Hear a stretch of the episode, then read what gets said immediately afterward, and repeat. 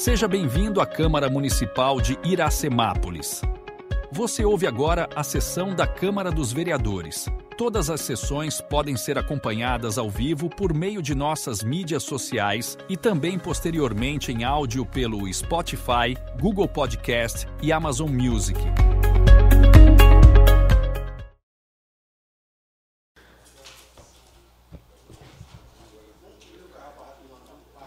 Boa noite, senhores vereadores, funcionários, ouvintes da Rádio Sucesso, FM 106.3, internauta. Declaro em nome da pátria, com a graça de Deus, aberta a vigésima sexta reunião ordinária do ano de 2023. Peço ao primeiro secretário, senhor Jean Ferreira, para que proceda, proceda a chamada nominal dos senhores vereadores. Braulio Rossetti Júnior. Presente. Claudinho Cossenza. Presente. Fábio Simão. Presente. Gesiel Alves Maria. Presente. Jean Ferreira, presente. Lai da Padaria. Presente. Paiuca da Música. Aqui, presente. Ralph Silva. Presente. Valdenito Gonçalves de Almeida. Presente. Vitor Michel. Presente. William Ricardo Mantes. Presente.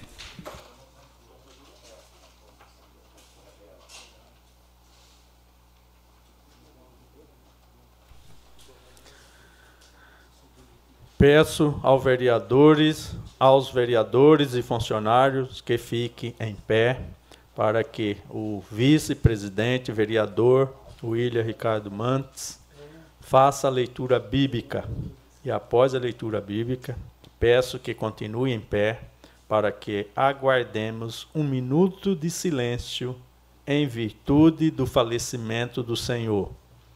José Geraldo do Santo, após um minuto de silêncio, peço que todos continuem em pé para escutarmos o hino nacional e o hino do município, conforme resolução de número 107, de 4 de novembro de mil e de, eh, 2010. Questão de ordem, presidente. Questão de ordem concedida, vereador Cláudio Cossesa. Gostaria de incluir o nome do senhor João Cross, que faleceu hoje, e de Rose da Silva, que falecida hoje à tarde também. Questão de ordem, presidente. Questão de ordem concedida, vereador William Ricardo Mantes. Eu também gostaria de incluir dois nomes aqui, inclusive para nós, né, da igreja também, a gente sentiu muito, foi uma fatalidade dupla. Seu Delfino Neres Ferreira e sua esposa Maria Neres Ferreira são moradores de Limeira, mas seu filho mora aqui, né, que é o Emerson, casado com a Raquel. É, ele, o Emerson perdeu o pai e a mãe no mesmo dia, no acidente, né? Eu estive no sábado é, no seu velório aqui no cemitério Parque. É, tivemos ali, né, chorando com a família. E eu quero também externar meus sentimentos aos familiares daqueles que também perderam seus queridos aí. Questão de ordem, presidente, também. Eu já estava até em pé. Questão de ordem concedida, vereador Jean Ferreira. Eu não lembro o sobrenome, mas eu gostaria aqui também de colocar o nome da Marli, professora do Cesarino Borba, que sempre contribuiu aqui é, com, a, com, a, educação da nossa cidade. É, hoje até teve a inauguração aqui dos 46, 46 do caldo de cana e foi pedido um minuto de silêncio também. Então gostaria de colocar até madraça aqui do, do, do nosso advogado Rafael. É muito... Questão de ordem, presidente. Só para complementar, é Marli Paulúcio. vereador Ralph. O nome da homenageada é Marli Paulúcio. Rapaz, quero agradecer aí a, a, aos vereadores que lembraram de pessoas importantes no nosso município, que foram chamados de alguma maneira por Deus e que se faz jus a essa homenagem, esse minuto de silêncio a todos. Bom, boa noite aos novos vereadores, ao público presente, aqueles que nos ouvem através da rádio e das mídias sociais. Oi, uma questão de ordem. Pois não, presidente. É só lembrar aqui o, o, pessoal da plateia, eu vejo ali a diretora da escola, que é de praxe nesse momento, inclusive vocês da plateia, nos acompanhar de pé aí, por favor. Bom, eu gostaria de ler um, um, trechinho da carta do apóstolo Paulo a Timóteo, né, 2 Timóteo, no capítulo 2, lá no versículo 15, ele diz assim: Esforça-te para se apresentar aprovado diante de Deus, como um trabalhador que não se envergonha do seu trabalho e que maneja bem a palavra da verdade, mas evita as conversas vãs e profanas, porque os que dela, porque os que dela usam passarão a impiedade.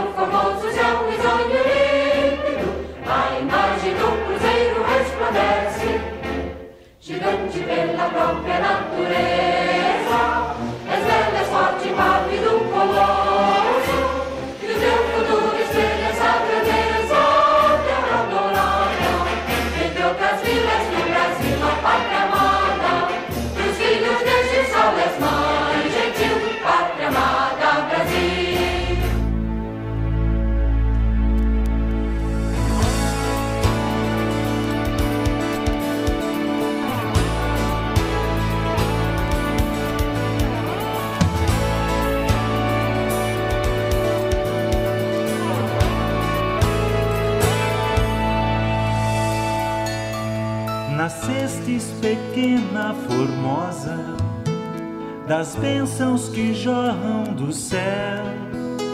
Crescestes espalhando doçura da Virgem dos lábios de mel. Acolhes de braços abertos dos mais diferentes rincões, filhos de terras de chão distantes, sem distinguir corações filhos de terras de chão distantes, sem distinguir corações. Teu filho, ó querido Iracemápolis, distante não esquece o amor por ti. Teu nome faz lembrar nossas raízes, nascido como Tupi-Guarani. Iracemápolis berço de vida, de sorriso juvenil.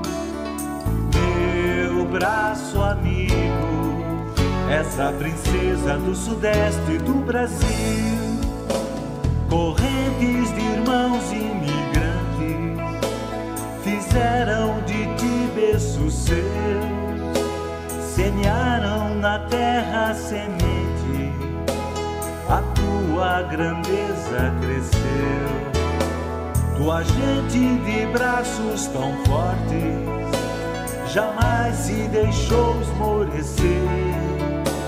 Raios de luzes de esperança, teu sol para sempre há de ter.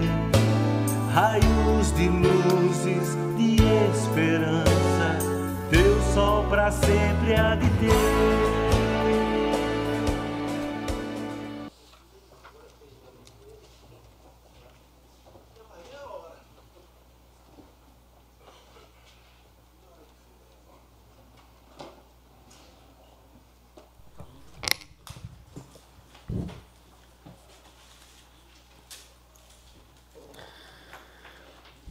Estão dando entrada no pequeno expediente uma ata.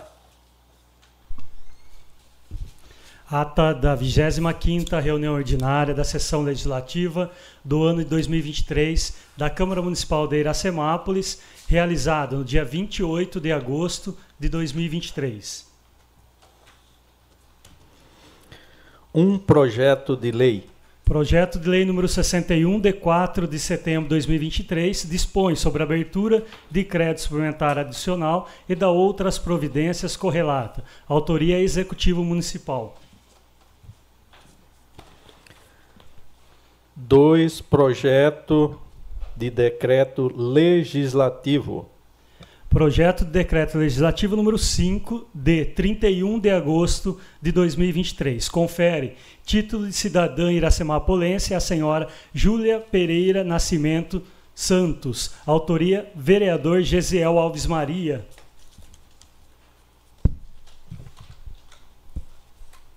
Projeto de Decreto Legislativo número 6, de 4 de setembro de 2023. Confere título de cidadã iracemapolense a senhora Maria do Carmo da Conceição Santos Sotero.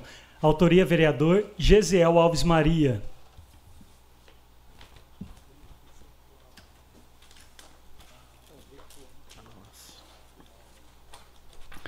Quatro requerimentos Requerimento número 132, de 29 de agosto de 2023. Autoria: vereadores Valdenito Gonçalves de Almeida, Claudinho Cossenza, Jean Ferreira, William Ricardo Mantes, Lai da Padaria, Paiuca da Música e Fábio Simão. Assunto: liminar electro.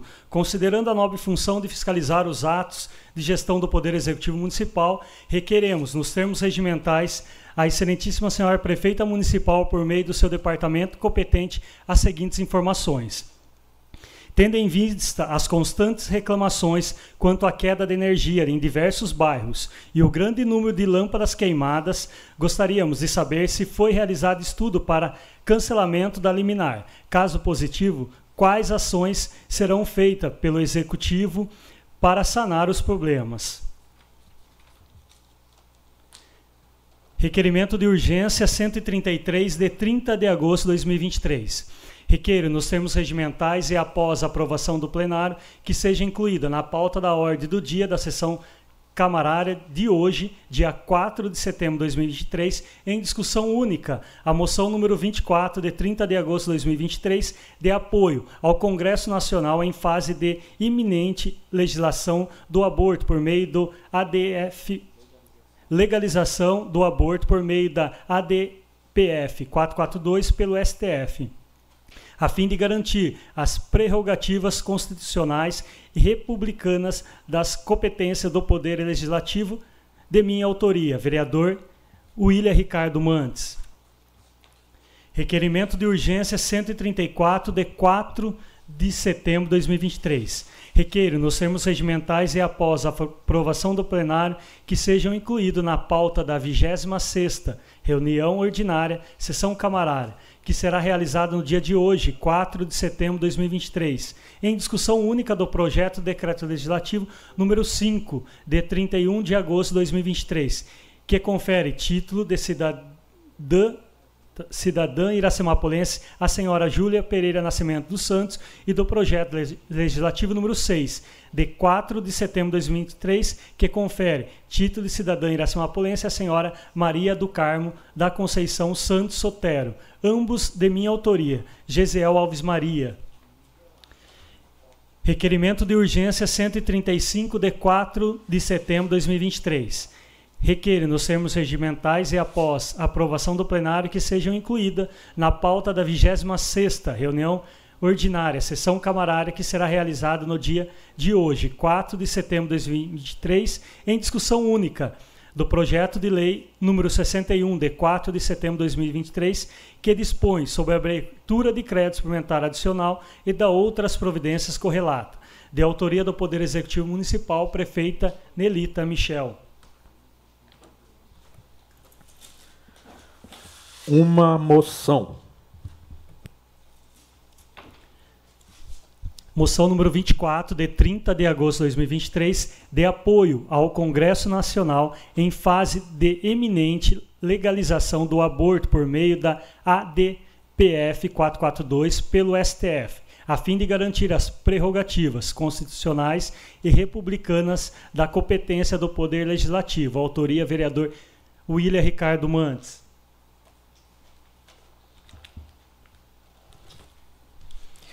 Oito indicações. Indicação 432, de autoria do vereador Paiuca da Música.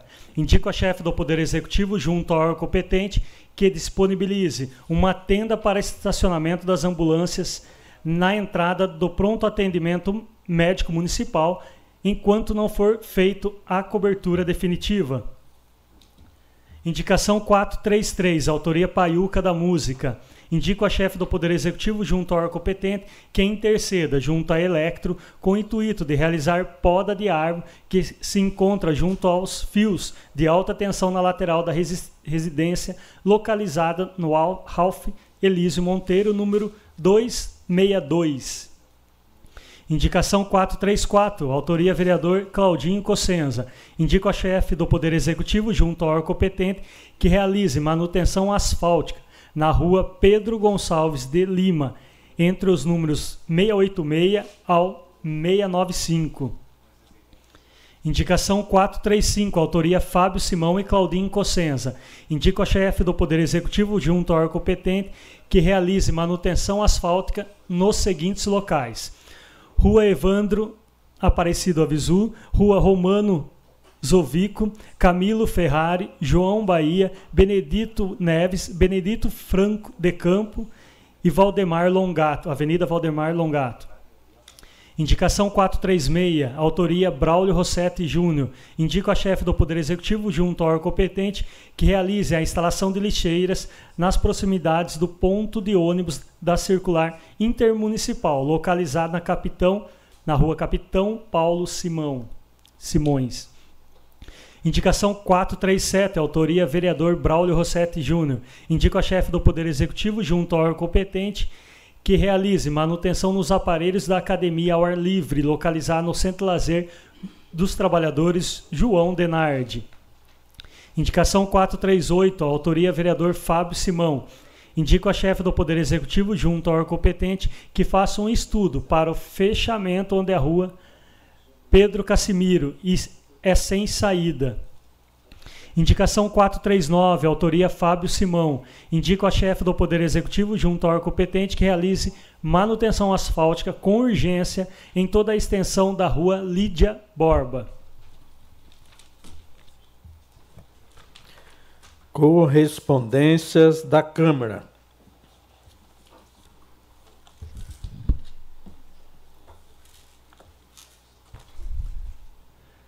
Iracemápolis, 4 de setembro de 2023, ofício 125 de 2023, referente ao demonstrativo da execução orçamentária financeira, visando dar total transparência na minha gestão, encaminho aos novos vereadores dessa Casa Legislativa para análise e apreciação o demonstrativo da execução orçamentária financeira, que agora se apresenta de forma digital.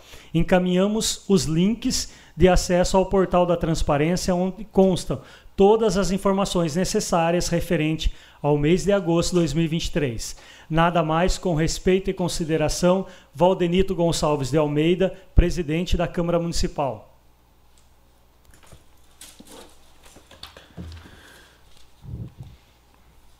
Coloco em discussão a ata da 24ª reunião ordinária realizada em 21 de agosto de 2023. Coloco a ata em votação, sentados aprovam, em pé rejeitam. Aprovado por todos presentes.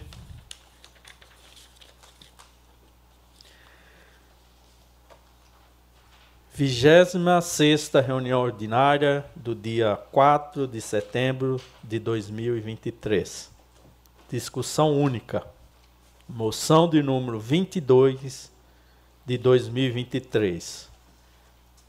Dia aplauso e parabeniz, parabenização ao atleta de Maitai Gabriel Zanelato da Silva pela sua, suas conquistas no esporte. Autoria: Vereador Vitor Michel. Está em discussão a moção de número 22, barra 2023. Com a palavra, o vereador Vitor Michel.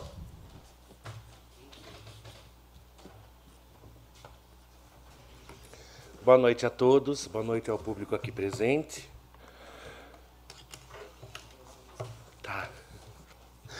Boa noite aos nobres vereadores, aos funcionários aqui da casa, ao Henry, ao William, que acabou de chegar aqui. Bom, é sempre um prazer a gente falar de pessoas da nossa cidade que levam o nome da nossa cidade para fora, né? E ainda mais quando o assunto é o esporte, a educação ou a cultura. Ainda mais sendo campeão brasileiro, né, Gabriel? Um menino que eu me sinto orgulhoso de falar que literalmente eu vi nascer de uma grande amiga minha, que é a Gi, que aqui em Iracemápolis é conhecida como Gipodóloga, né, Gi? e do Rodrigo. E eu lembro do Gabriel bem pequeno, um menino que quando eu ia tomar o shake, ele ficava correndo de um lado para o outro, enchendo o nosso saco. e hoje é um campeão brasileiro de um Muay Thai e a gente se sente muito orgulhoso com isso. Bom, para quem não sabe, o Muay Thai é uma arte marcial de origem tailandesa, conhecida como Thai Boxe ou boxe tailandês. É conhecida por ter um método de combate corpo a corpo, ou full contact, muito agressivo e que utiliza praticamente todos os membros do corpo. Justamente por ser uma arte marcial que possibilita o uso de todos os membros, o Muay Thai é conhecido mundialmente como a arte das oito armas, que já se caracteriza pelo uso combinado da técnica e da força dos membros do corpo humano, nomeadamente os dois punhos, os dois cotovelos, as duas canelas das pernas e os dois joelhos. O objetivo principal passa por nocautear os adversários ou levá-los à desistência.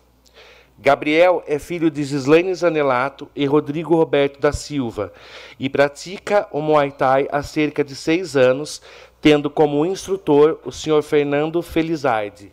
Está aqui o Fernando? Parabéns, Fernando.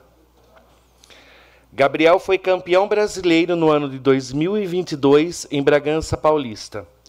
Esse mês, o atleta passará por seletiva, a qual caberá vaga para representar o Brasil na Tailândia. O campeonato será na é, Tailândia será mundial, é isso? Campeonato mundial.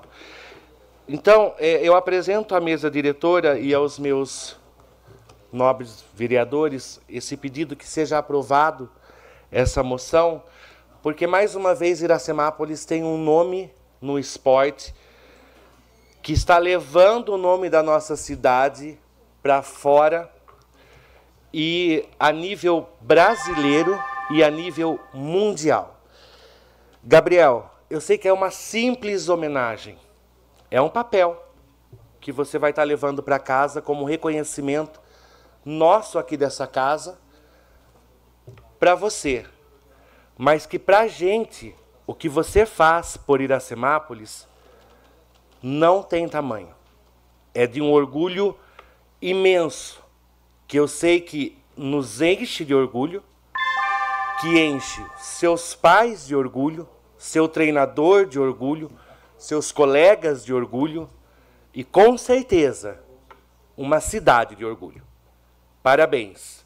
Siga em frente, que Deus te abençoe e que esse título seja o primeiro de moção, mas muitos que venham aí pela frente, de brasileiro, de mundiais, e quem sabe, né, vem aí de Olimpíadas, se Deus quiser. Parabéns, Gabriel.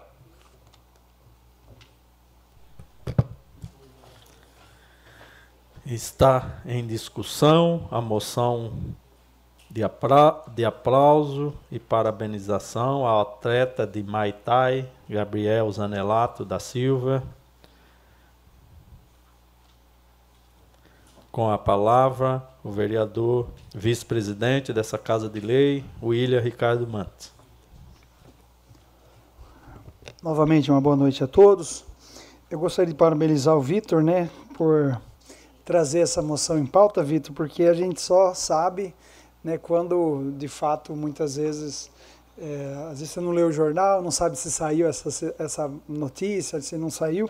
E é muito importante né, nós é, termos é, aqui no município atletas de diversos esportes. Né? Muitas vezes a gente fala assim, ah, o futebol, né, que está se destacando e sempre se destacou no município, mas é uma modalidade né, que não é comum né, nós termos no município, né, às vezes alguém se destacando e, e agradecer por nós termos aqui filhos dessa terra, né, como Gabriel, é, se destacando é, nesse esporte. E é importante nós dessa casa trazermos esse reconhecimento e, e, e a moção ela é um instrumento que nós temos aqui nessa casa para poder é, divulgar isso, né? E, e só explicando também um pouquinho, viu, Gabriel, aqui nós a moção ela é ela quando ela vem para essa casa, geralmente, né, por por regras aqui, fala um por bancada. Então, eu quero aqui falar em nome do Paiuca, do Alailson, do Jean, do Valdenito e do Claudinho, né, que é a bancada que nós estamos, é, e parabenizar né, pelo trabalho. Né, eu creio que a disciplina é muito importante nesse esporte, porque é, você tem que fazer os seus treinos, é, tem que estudar bastante, né? Não é só é, aprender é, a, o básico, né? Você precisa se aprofundar para que você se destaque, né? Com relação aos outros. E eu estava ali conversando com o Claudinho, eu, eu fiquei sabendo agora que ele também foi aluno desse esporte. Eu falei, rapaz, Claudinho, tem coragem, hein? E ele disse que quer voltar. E aí a gente ouve isso fala assim, poxa vida, a gente né, não é fácil, né? Eu fui muito ligado à natação, a basquete, esporte, né? Assim, os esportes que eu gostava muito, né? Natação, basquete, futebol, é, vôlei, gostei muito, é, é, handball também gostei muito. É, já tive oportunidade, mas eu nunca fui, né?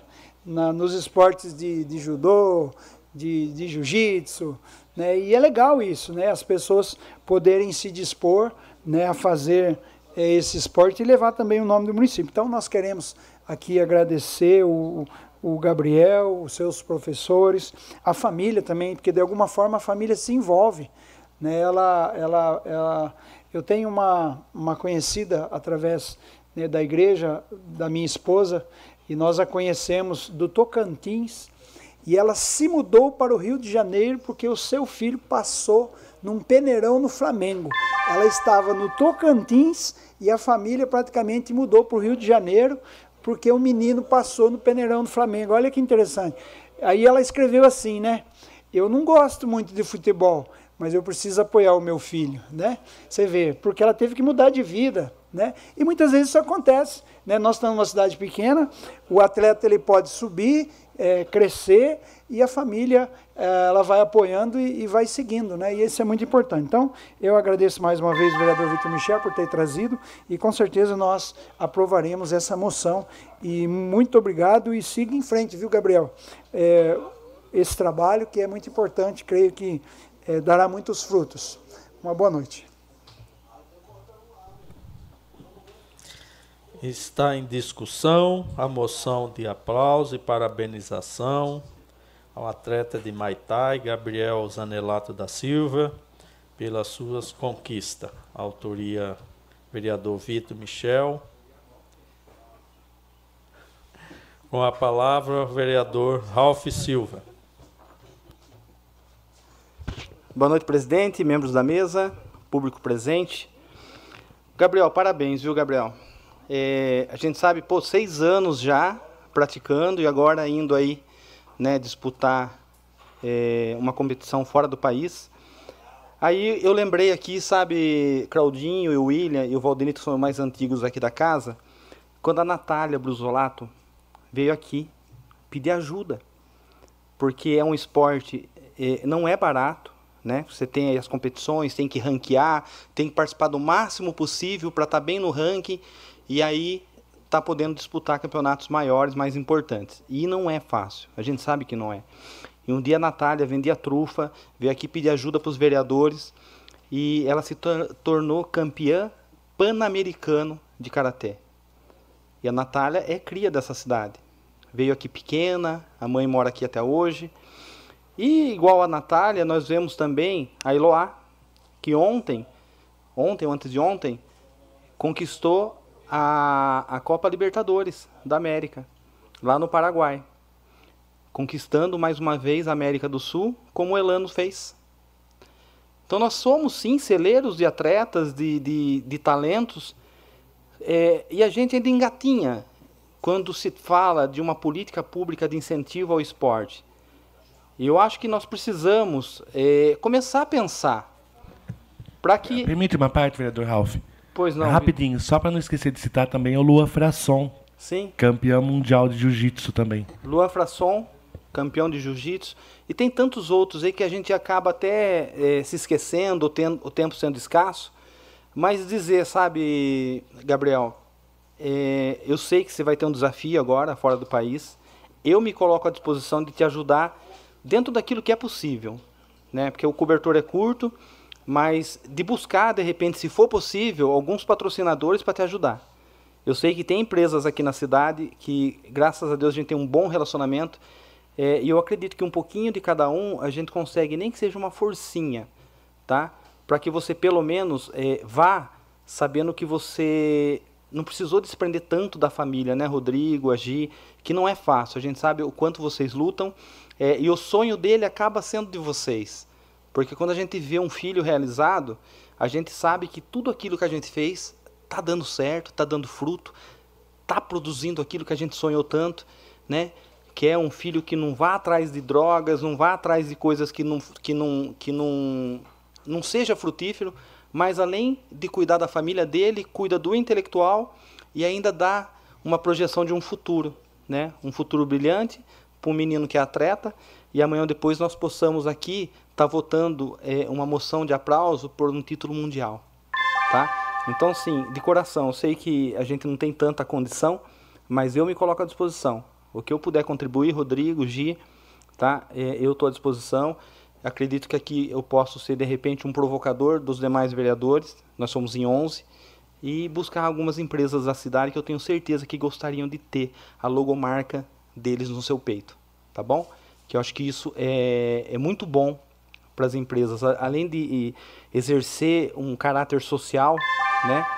É, também a gente vai ver outros Gabriéis, tá? Se inspirando em você e querendo não só no Muay no Karatê, no Judô, e o município tem dado esse subsídio. Com a escolinha de Karatê, de ciclismo, com o Bucão, que é mundialmente reconhecido, o Judô também agora, o futebol e quem sabe outras modalidades, tá? Então, a gente vota assim com louvor. Estou aqui falando em nome da bancada, que é o Braulio Rossetti e o Vitor Michel. Tá? Parabéns. Isso. Moção de número 22, barra 2023, de aplauso e parabenização ao, ao atleta de Maitai, Gabriel Zanelato da Silva, pelas suas conquistas no esporte. Com a palavra, vereador Gesiel Alves Maria.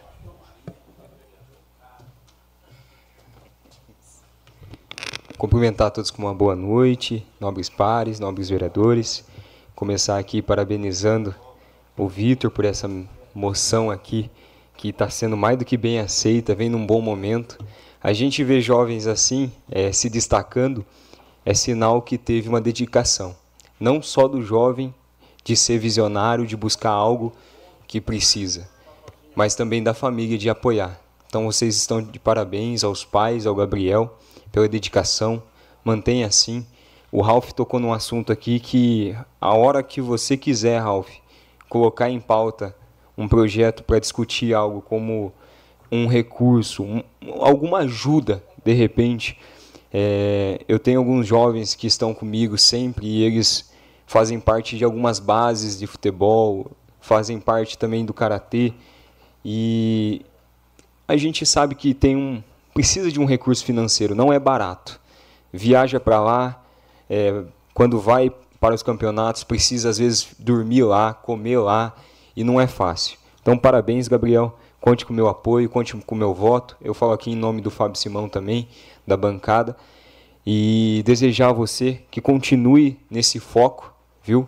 Permaneça, porque eu tenho certeza que isso daí é só o começo. E parabéns pela dedicação. Porque se está destacando é porque teve uma dedicação muito grande no começo. Assim como Claudinho, eu já pratiquei o Muay Thai e eu sei que não é fácil, viu? Parabéns. E o que precisar, o que contar com essa Câmara, a gente está sempre à disposição para ajudar.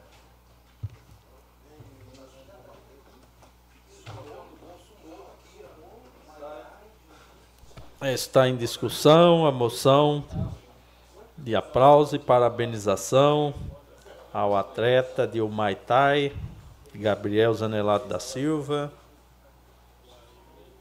Vai para votação. É. Votação, Isso. Pelas suas conquistas no esporte. Autoria, vereador Vitor Michel.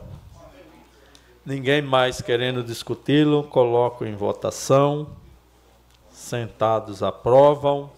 Em pé rejeita. Aprovado por todos os presentes.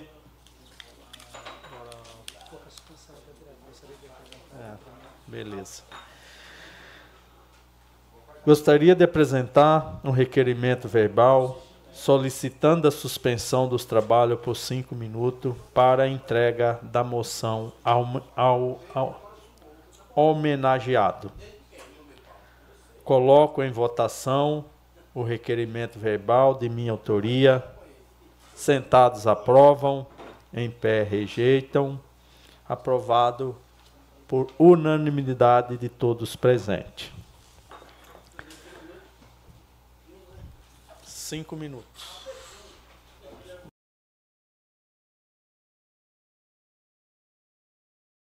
Entregar aí a moção de parabenização.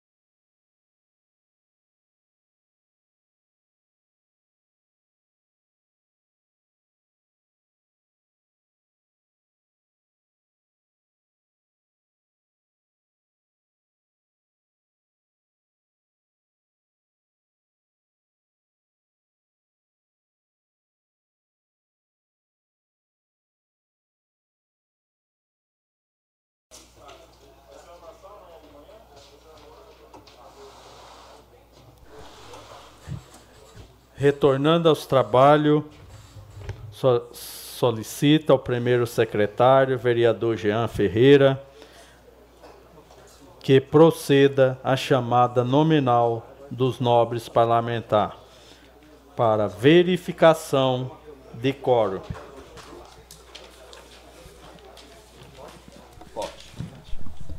Braulio Rossetti Júnior. Presente. Claudinho Cossenza. Presente. Fábio Simão. Presente. Gesiel Alves Maria.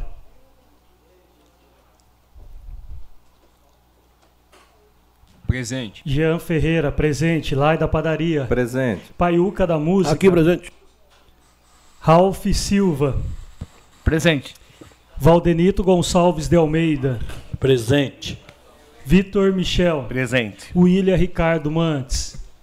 Presente. Verificando a presença e havendo o quórum necessário, darei prosseguimento à reunião, colocando em discussão única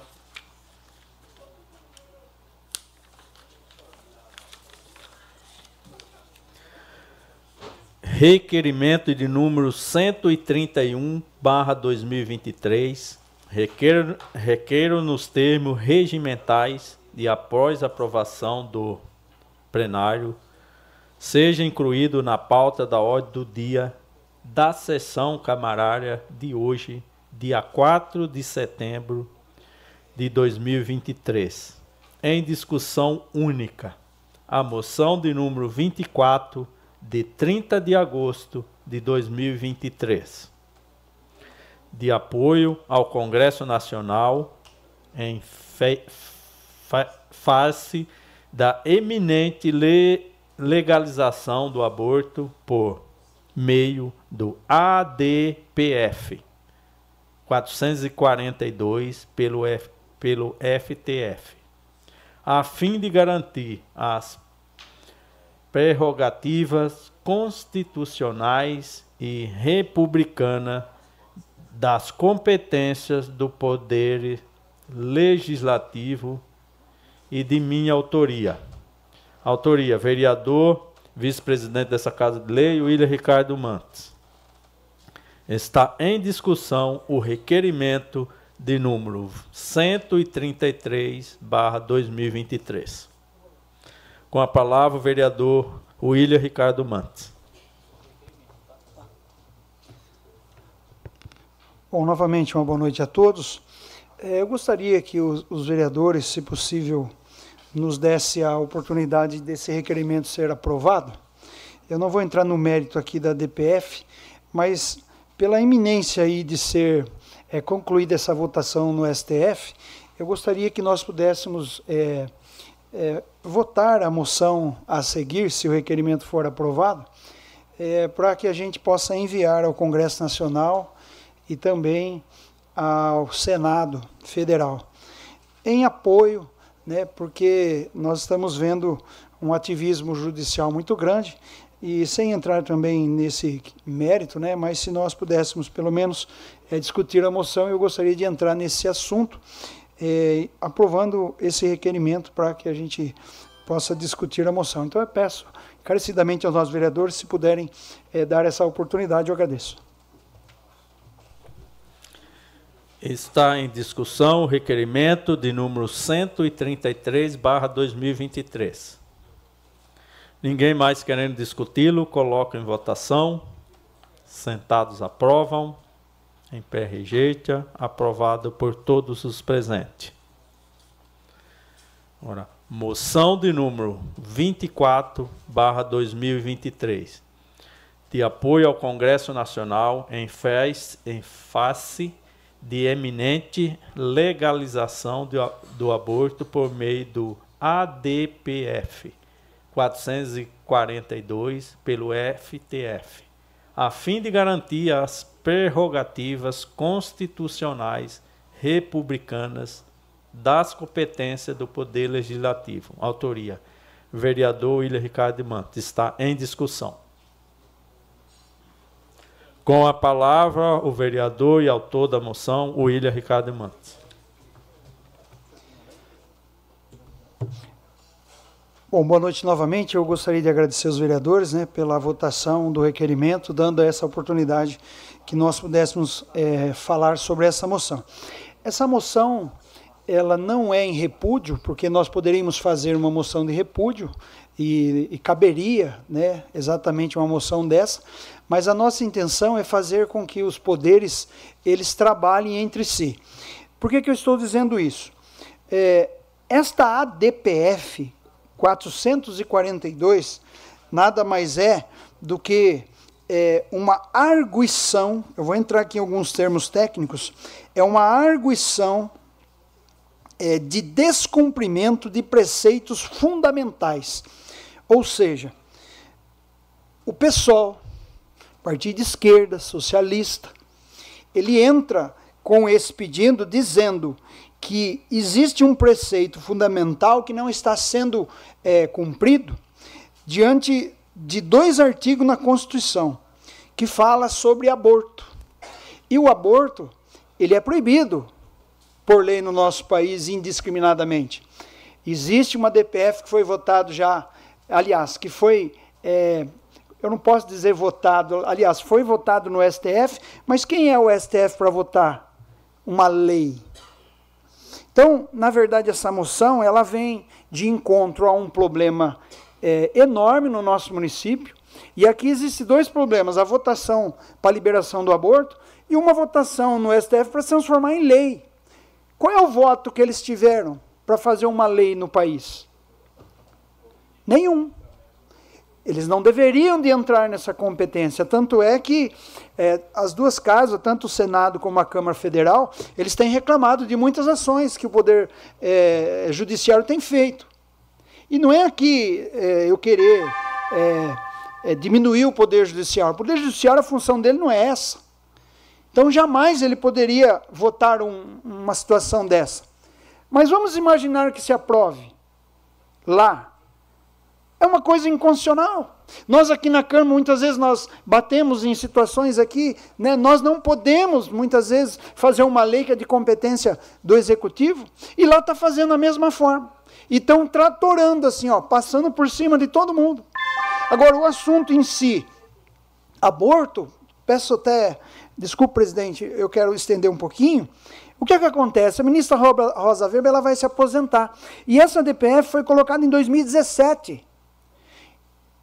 Agora, para ela deixar uma marquinha, né, da sua ideologia, das pessoas que colocaram ela lá, ela quer sair de lá em paz com aqueles que a colocaram lá.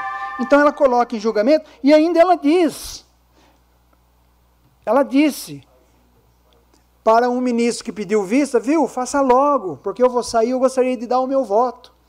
E ela não contente com isso, ela já deu o voto dela porque ela imagina que esse ministro não vai é, dar sequência até que ela possa votar. Então nós estamos falando de, um, de uma coisa que, por incrível que pareça, né, é, existe um advogado que ele cita muito bem aqui algo que o nosso país colocou né, uma, a Convenção dos Direitos Americanos é, Humanos transforma em decreto no Brasil, em 1992, é, uma lei que ela só não está acima da Constituição, mas é, é proibido. E esse pacto que hoje é, é, tão falado, chamado de Pacto de São José da Costa Rica, ele, ele protege a criança. Então, esse assunto, ele não pode ser votado no STF. E está aí. Já existe a votação, está ocorrendo. Então, o que eu peço aos vereadores? Que nós pudéssemos votar essa moção, e ela é em apoio ao Congresso Nacional, para que eles se mobilizem e barrem isso. Tanto é que já existe um projeto na Câmara Federal tramitando para é, sustar alguns atos do STF no caso de leis que eles estão querendo fazer leis. E as leis elas precisam passar pelas duas casas, tanto o Congresso Nacional como o Senado Federal. Não pode ser votada uma lei no judiciário. Então, nós estamos com essas duas situações, essa de produzir uma lei e outra que um partido está querendo pegar dois artigos da Constituição dizendo assim: olha, a mulher tem o direito sobre a criança. Por que será que esse partido não, não instiga o STF a fazer a mulher criar a criança sozinha no ventre? Será que ela consegue? Se ela, como dizem, né? Meu corpo, minhas regras. Então que ela faça um esforço mental e de repente fique grávida por isso. Eu estou só fazendo um raciocínio. Se isso for verdade, ela vai conseguir. Aí sim, aí faço meu corpo, minhas regras, mas é igual o coração quando para de bater. Se é de fato meu, meu corpo, minhas regras, faça o coração bater de novo. Lá no ML, já pensou? Você está lá no ML, ah não, agora eu vou acordar. Então é uma falácia. Alguns partidos estão aí para destruir a família brasileira. Então nós precisamos votar essa moção, enviar as duas casas e dizer, olha, nós aqui de Iracemápolis, nós não, os, os vereadores eleitos que representam o povo, nós não aceitamos isso. Então eu gostaria de pedir imensamente que vocês eh, nos ajudassem em apoio a essa moção. Muito obrigado. Está em discussão a moção de número 24, barra 2023, de apoio ao, ao Congresso Nacional em, fez, em face de, é, da eminente legalização do aborto por meio do ADPF 442, pelo FTF, a fim de garantir as prerrogativas constitucionais e republicanas de competência do Poder Legislativo. Com a palavra, o vereador Vitor Michel.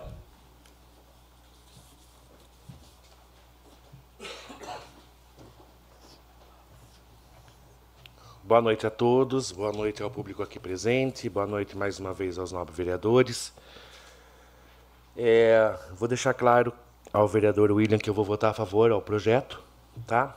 Eu concordo em partes com o que você acabou de falar. E eu sou completamente contra a banalização do aborto. Eu acho que o aborto ele não deve ser feito da maneira em que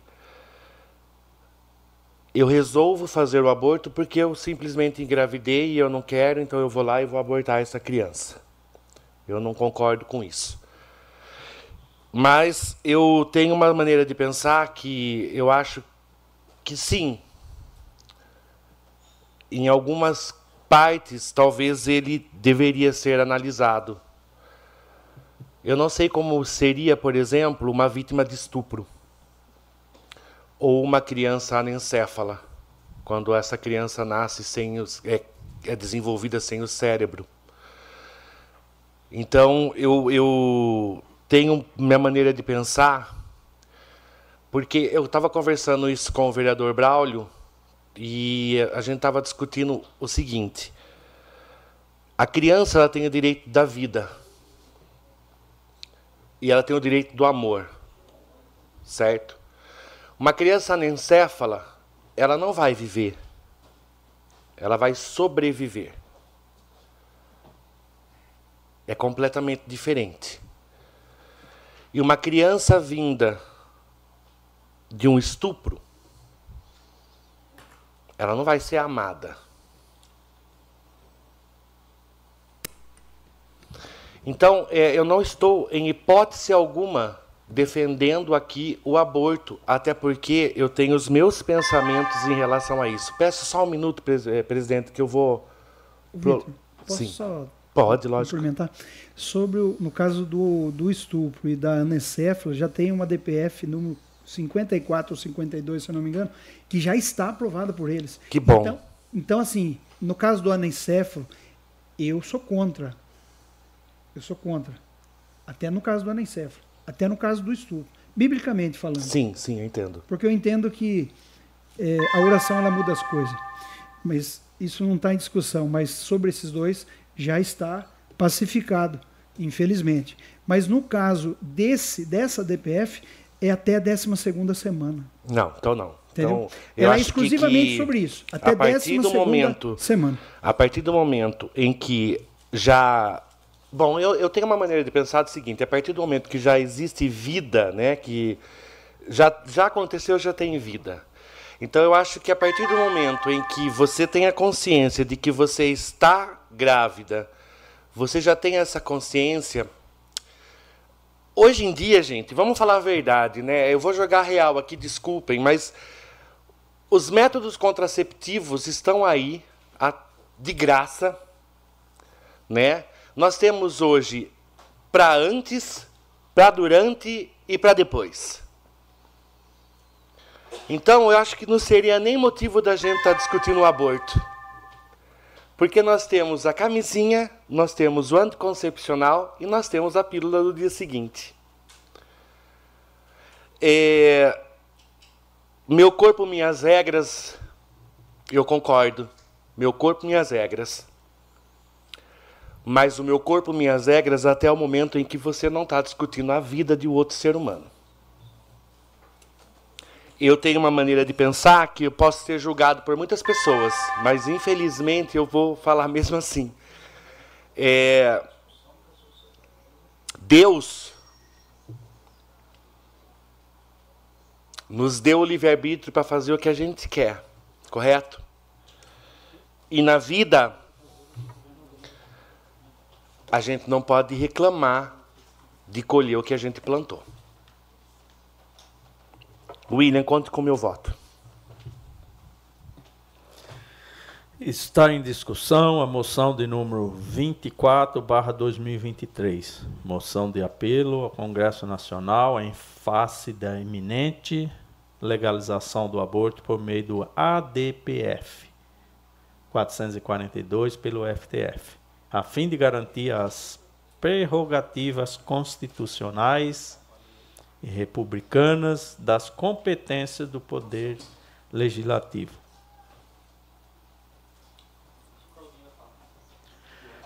Com a palavra, o vereador Cláudio Cossesa. Senhor, senhor vereador William Mantes, eh, Queria saudar todos os vereadores, as pessoas aqui presentes, o pessoal que nos acompanha pela internet, pela Rádio Sucesso. Uma boa noite ao Paulo Fernandes, a todas as pessoas. Na verdade, essa moção que nós estamos falando é o seguinte: o Congresso Nacional tem que deliberar, o Congresso Nacional tem que votar. Porque quem faz legislação nesse país e é eleito para representar o povo é o Congresso Nacional. O Senado, o senador representa o Estado brasileiro. São três senadores, por isso que é três senadores por estado. Os deputados representam o povo. O que está faltando no Brasil é o deputado legislar. Os deputados estão muito preocupados com emenda, com ministério, em fazer acordo e esquecem de legislar. Isso que a gente está vendo nessa questão do aborto, a gente está vendo na questão da lei eleitoral, a gente vê em várias matérias que, na verdade, o Congresso Nacional vai atropelando, o Supremo Tribunal vai atropelando, porque o Congresso Nacional, infelizmente, os deputados federais, nosso, se legisla muito pouco vota normalmente correndo as medidas, as medidas provisórias quase quando está vencendo, nos 48 minutos, quase na prorrogação, inclusive tem uma discussão técnica com o Senado Federal. O assunto aborto, igual estava conversando com ele, é um assunto que a sociedade brasileira precisa discutir. A sociedade brasileira, nós precisamos saber o que o brasileiro, o que, o, que o, as pessoas pensam, o Congresso representa o povo. Que é fácil, às vezes a gente, eu vim aqui dar minha opinião pessoal, mas os outros, a gente tem que ouvir as igrejas, nós temos que ouvir a sociedade, os médicos, a, a questão científica, mas temos que ouvir a saúde pública, porque também o que acontece no Brasil hoje é que se discute muito aborto na campanha eleitoral, depois passa, não se discute mais. E existe um milhão de clínica uh, aqui no Brasil, porque acontece um monte de clínica aí que é um matadouro de mulheres. E quem tem dinheiro vai para fora do Brasil fazer aborto. Essa é uma realidade que a sociedade brasileira esquece. Passou a eleição, se para de falar de aborto. Então nós precisamos discutir. E aí eu apoio, William, 100% a questão uh, que Vossa Excelência, nesse requerimento, nós fizemos, essa moção, na verdade, porque o Congresso Nacional precisa legislar, precisa parar de pensar só na época da eleição, discutir aborto, tem que se discutir agora que passou a eleição, se discutir com a sociedade brasileira toda essa questão, porque, na verdade, quem vem legislando no Brasil há muito tempo é o STF. Isso é claro. Inclusive, as decisões que o William falou das outras, as, as DPF, é tudo do do nosso, do, do, do, do STF. Agora, qual a decisão da sociedade, dos deputados que nos representam? Que representam o povo. Nós precisamos saber. O deputado tem que ir lá e votar. Eu sou a favor, eu sou contra, sou a favor, eu sou contra. Nós precisamos legislar.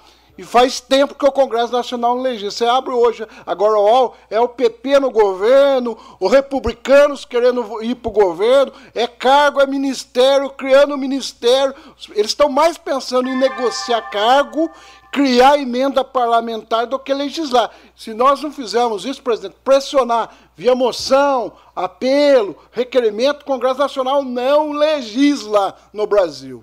Parabéns a Vossa Excelência, Vossa Excelência que, que conduziu, inclusive, essa moção, nós assinamos, e para mim, assim, eu vou votar ela muito consciente dessa questão, para uh, William Mantes, porque nós temos que realmente chover requerimento e moção no Congresso Nacional. Permite a parte? Sim, lógico. Eu vejo assim, ó, é um partido sem expressão, ele sabe que se colocar o projeto na Câmara não passa, aí ele fica entrando na Constituição dizendo assim, olha, isso aqui dá para melhorar. Só que a Constituição tem que ser votada no Congresso Nacional, no Senado, não o juiz mudar a regra do, do jogo. Como que pode o juiz mudar a regra do, do que ele apita? Ele não pode. William. Ele não pode mudar a regra do que ele apita. Já pensou um jogo Corinthians Palmeiras lá? O juiz fala assim: Eu vou inventar uma regra agora. Acaba o jogo. A torcida invade o campo, é. Agora nós ficamos ouvindo isso aí. E ainda está mexendo com vida. Muito, muito, muito. Muito obrigado, Colinho. Eu queria, só para encerrar, presidente, uh, a, nós que militamos na questão eleitoral, toda eleição sim também, quem legisla no Brasil é o TSE. Por quê? As leis eleitorais no Brasil é uma coxa de retalho. O Congresso Nacional, eles mudam quando eles querem, da forma que eles querem quando. Aí o TSE, inclusive o TSE esses dias veio e falou, ó, senhores deputados, vocês têm até tanto dia para mudar a proporcionalidade no Congresso Nacional, porque vocês representam o povo. Tem estado que está muito, com muito deputado, porque o novo IBGE tem estado que está com pouco deputado. Mas o TSE já mandou uma resposta e o Congresso, se bobear, vai passar do prazo e não vai votar matéria. Aí o STF determina. E aí nós ficamos com isso, William. Mas o que nós precisamos realmente é que o Congresso legisle. É importantíssimo para nós brasileiros. Está em discussão a moção de número 24, barra 2023. Com a palavra o vereador Ralph Silva.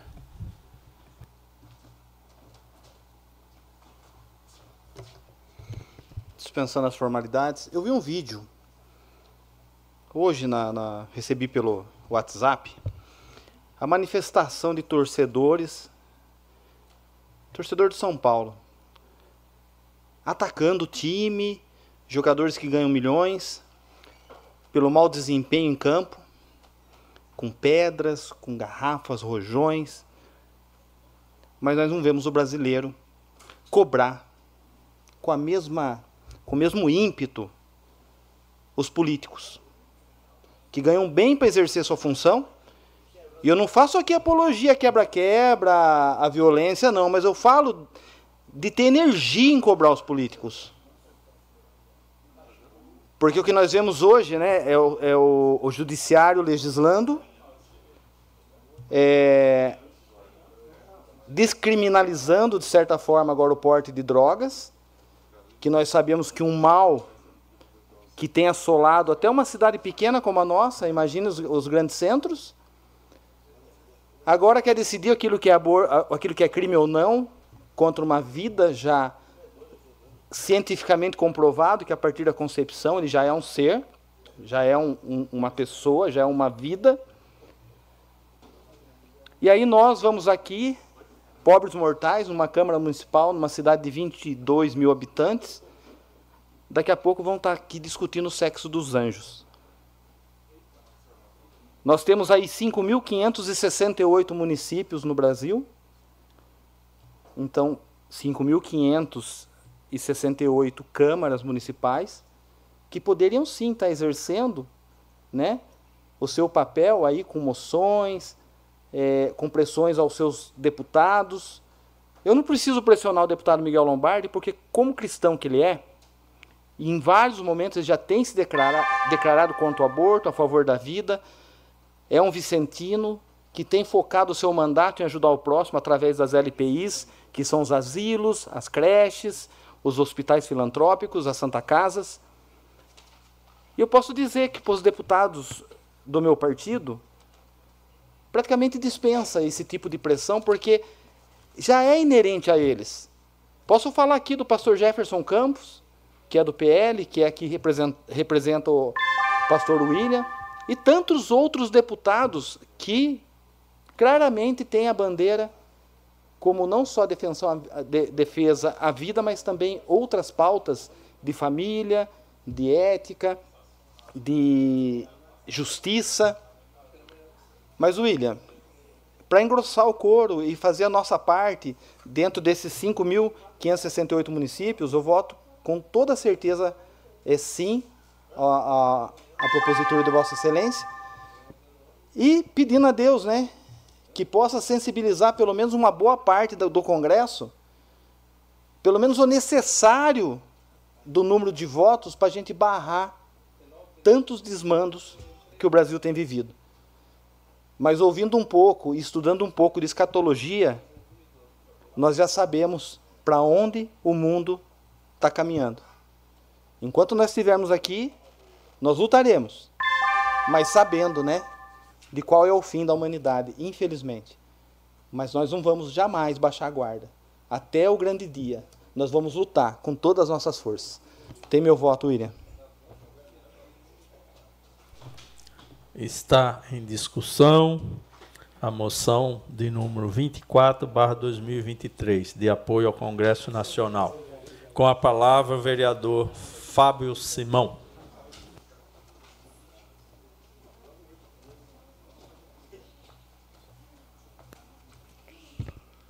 Senhor presidente, boa noite. Boa noite aos demais vereadores, o público de casa e o público aqui presente também, né? Na pessoa do Pedro Gato e André Martinati, ali, cumprimentar a todos. É, vereador William, eu esperava justamente é, de pessoas como o senhor, que é pastor de igreja, que defende aí a nossa fé, que defende também a soberania do nosso país a defesa das nossas crianças, que está diretamente ligado a esse projeto de lei. Então, de forma alguma, eu poderia ficar sentado naquela cadeira sem subir aqui para defender esse projeto junto com o senhor. Eu até me arrisco mais um pouco do que os senhores falaram, que é referente ao poder legislativo. Me admira muito quando, quando o vereador Claudinho fala alguns termos técnicos aqui, que eu gosto muito da política e gosto muito do jeito que ele fala às vezes. Eu acho, Claudinho, eu vou falar mais popularmente, eu acho que o Poder Legislativo hoje está acovardado perante o STF. Tem medo. Não tem outra palavra, é medo que o Senado Federal, que a Câmara dos Deputados tem do STF. É medo. Medo porque Daniel Silveira hoje está atrás das grades por causa de uma opinião. Medo porque jornalistas estão em outros países para não ser preso. Por isso que o STF hoje mudou a regra. Era para o legislativo criar as leis e o jurídico, o STF, aplicar, certo, doutor Rafael? Aplicar as leis. Hoje não, está ao contrário. O STF está criando as regras, entre aspas, e aplicando. Vamos falar aí do. Recentemente aí que o Brasil inteiro discutiu esse assunto, as eleições. A gente pegou um juiz do STF gritou em um microfone em Praça nós derrubamos o Bolsonaro. Não é o nome, né, a figura do Bolsonaro em si. É que é feio, gente. Você vê um juiz do STF gritar em praça pública que ele derrubou um presidente. Como assim ele derrubou? De qual forma? A gente não pode nem, Braulio, nem dizer de qual forma foi, nem cogitar. Porque o próprio Bolsonaro cogitou e está inelegível por isso, foi punido por isso. A gente teve uma presidente da República impeachmentada no país, mesmo assim não ficou inelegível. Teve um presidente que questionou da urna eletrônica e ficou inelegível. Onde que fica a coerência? Então, vereador Ilha, voltando ao assunto, já estou finalizando, senhor presidente, do aborto, eu, se o senhor me permite, vereador Claudinho, discordar um pouquinho do senhor, eu acho que a gente não tem nem que discutir aborto. É a minha opinião. Acho que não tem nem que discutir.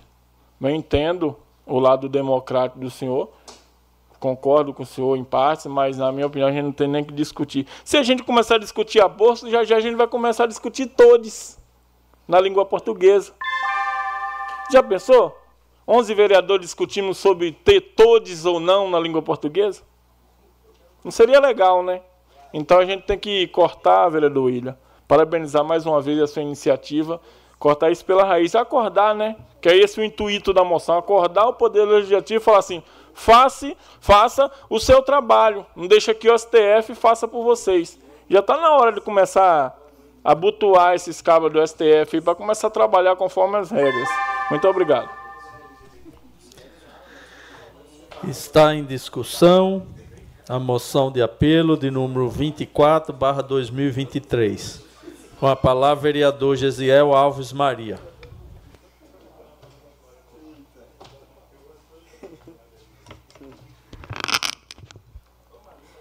Dispensando as formalidades aqui, quero ser bem breve na minha fala. Acho que eu concordo aqui pegar o gancho do Fábio. É... Eu acredito sim, o Claudinho, que o... a Câmara de Deputados precisa sim legislar. Mas é assim como o Fábio falou, né? Como que você legisla com o STF praticamente mandando ou desmandando ou fazendo o que bem quer, né? E eu acredito que uma, uma pauta como essa que a gente a gente está saindo um pouco do foco, que é o aborto, eu acredito que não tem discussão no Congresso. Por isso que eles estão tentando via STF, porque eu acredito que nós temos aí alguns deputados ainda que que são a maioria que não permitiriam uma pauta como essa até porque o pessoal é a minoria lá, e por isso nós não vemos uma discussão como essa no Congresso. Então acredito que o que a gente precisa, eu até apoiaria, o pastor William, se fosse uma moção de repúdio ao STF, não só só pelo aborto, né? A gente pode incluir, de repente, uma moção de repúdio ao STF, é, incluir aí a, a legalização das drogas, incluir aí tudo que tiver aí agora, essas DF, para para repudiar mesmo, porque está saindo fora do controle, né? Permite a parte? Com certeza. A, a, intenção de mandar para o Congresso Nacional e o Senado é que a gente engrosse isso. Porque se a gente fizer uma de repúdio e mandar lá para o STF, é assim, ó, vai entrar na gaveta. Eu entendo, né? Eu, eu acho que é, é importante, que nem a próxima que eu vou fazer de moção, inclusive é essa que Vossa Excelência citou, da discriminação da maconha. Que já existem estudos e você pode ver o que está acontecendo nos outros países aí fora, onde liberou. É assim, ó. Ah, pode portar, segundo o Alexandre de Moraes, 60 gramas. Mas peraí, e, e quem vende? Pode? Não pode. É proibido vender. Aí como que vai sair? É, é um estralo de dedo, aparece na mão do cara? Não, ele comprou de alguém. Então vai criar o caos no país. Então a gente também precisa correr atrás disso. Eu sei que, ah, mas isso não é um assunto municipal. É sim. Tem um monte de, de boca de fumo aqui em Iracema. Tem um monte. E, e, não só isso, né, pastor? Você pega aí, eu estava vendo um, um, um, estudioso falar esses dias. Como que você vai fazer a, venda disso? Quem que você vai ajudar? Vai, vai ajudar ao traficante que não paga imposto, porque com certeza eles vão vender sem imposto, ou, ou vai ajudar o farmacêutico que paga o imposto, ou seja, vai sair mais caro na ponta. Quem que vai ajudar no final das contas? Pode falar, Claudinho. Só, só queria ressaltar, vereador. Já, meu tempo já foi. só eu quero deixar claro isso. Quando eu falo a discussão no Congresso Nacional, logicamente, o Congresso Nacional, os deputados vão chamar a CNBB, os bispos do Brasil, os padres, os pastores, toda uma sociedade, e igual eu comentava com ele. E é um tema que realmente a gente teria. Uh, na discussão, eu, eu imagino, acho que como vocês, é uma coisa, é um assunto que já muito muito uh, difícil de ser discutido no, pelo Congresso, mas o Congresso tem que encarar o, o, o, STF, porque senão daqui a pouco eles vão liberar, vereador. E Vossa Excelência sabe, Vossa Excelência, seu pai é pastor de igreja, pastor Dilmo, tem um, vocês têm uma, uma defesa da vida, como Ilha tem, como meu padre, o padre da, da comunidade que eu faço parte, defende a vida, e nós temos que enfrentar lá no Congresso Nacional, porque senão daqui a pouco o STF vem e vai por goela abaixo realmente, viu? Sim, por isso que pode contar comigo, pastor, com, com o voto e com o apoio, e de repente se, se formalizar e fazer outras moções de, de repúdio, o que for fazer, a gente está aqui para apoiar.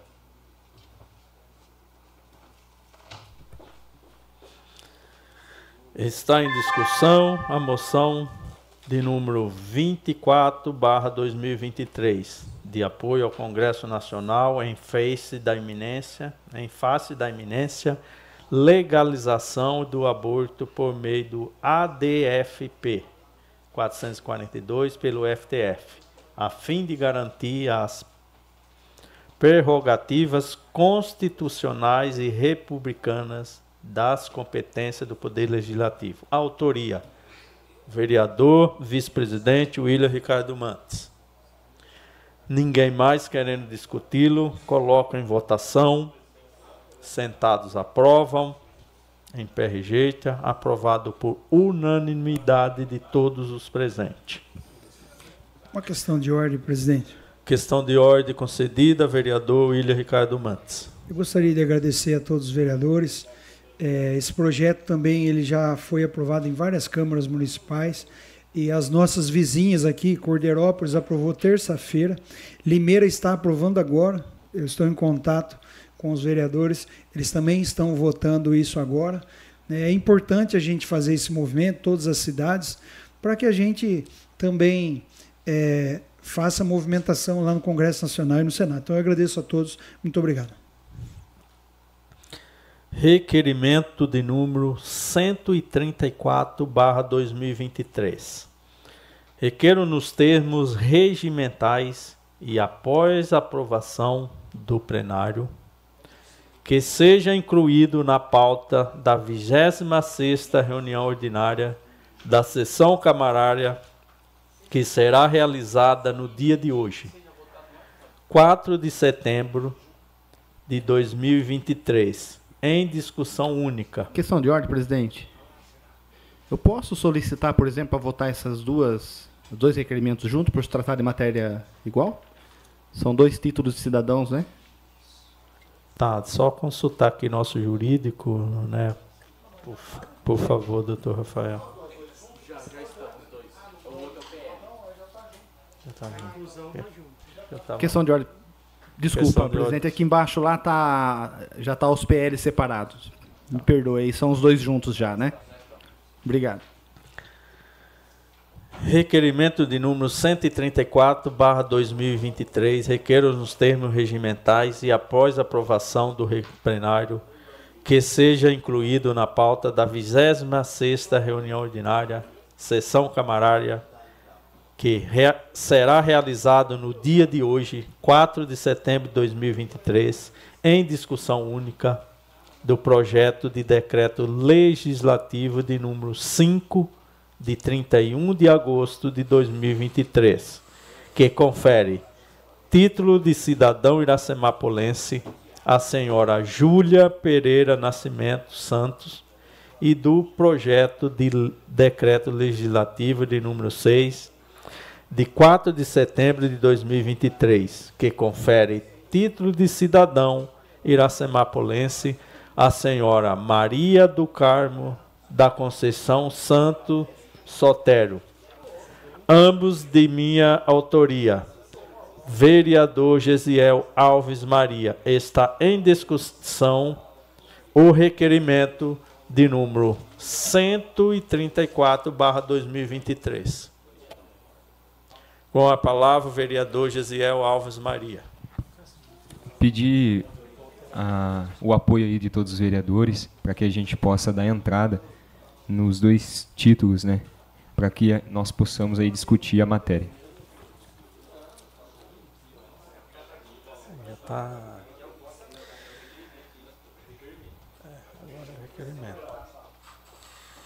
É está em discussão o requerimento de número 34, barra 2023. Ninguém mais querendo discuti-lo, coloco em votação a inclusão do requerimento. Sentados aprovam, em pé rejeita. Aprovado por todos os presentes.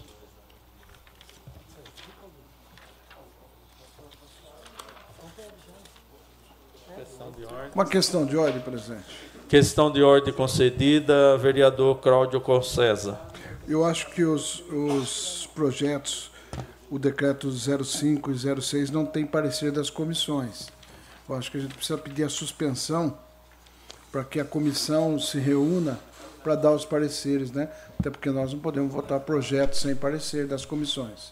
Ia pedir 10 minutos ah, ou 15, porque nós temos um outro projeto do executivo também em sequência. Eu acho que poderia já fazer os, os, três projetos, que é um, uma suplementação. Certo, presidente? 15 minutos, tá bom? Para as comissões?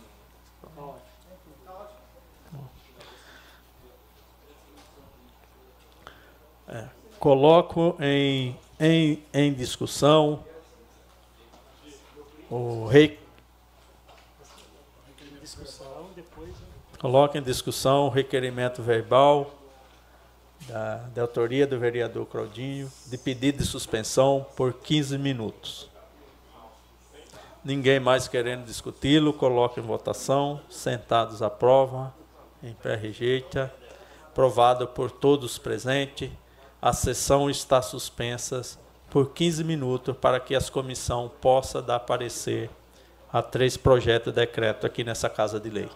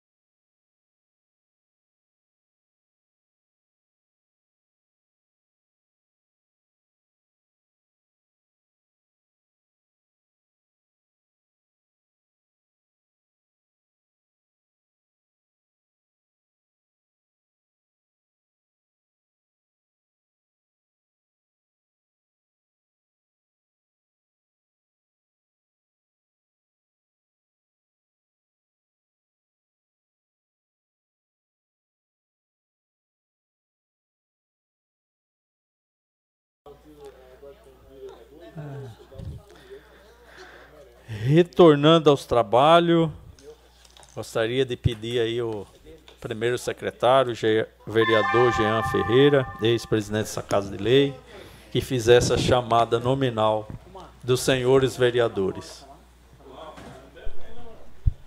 Braulio Rossetti Júnior. Presente. Claudinho Cossenza. Presente. Fábio Simão. Presente. Gesiel Alves Maria. Presente. Jean Ferreira. Presente. Lai da Padaria. Presente. Paiuca da Música. Presente. Ralph Silva. Presente. Valdenito Gonçalves de Almeida. Presente. Vitor Michel. Presente. William Ricardo Mantes. Presente. Retornando aos trabalhos, chamada conferida. Projeto de decreto legislativo de número 5 confere título de cidadã iracemapolense à senhora Júlia Pereira Nascimento Santos. Autoria: vereador Gesiel Alves Maria. Está em discussão projeto de decreto legislativo. Com a palavra, o vereador Gesiel Alves Maria.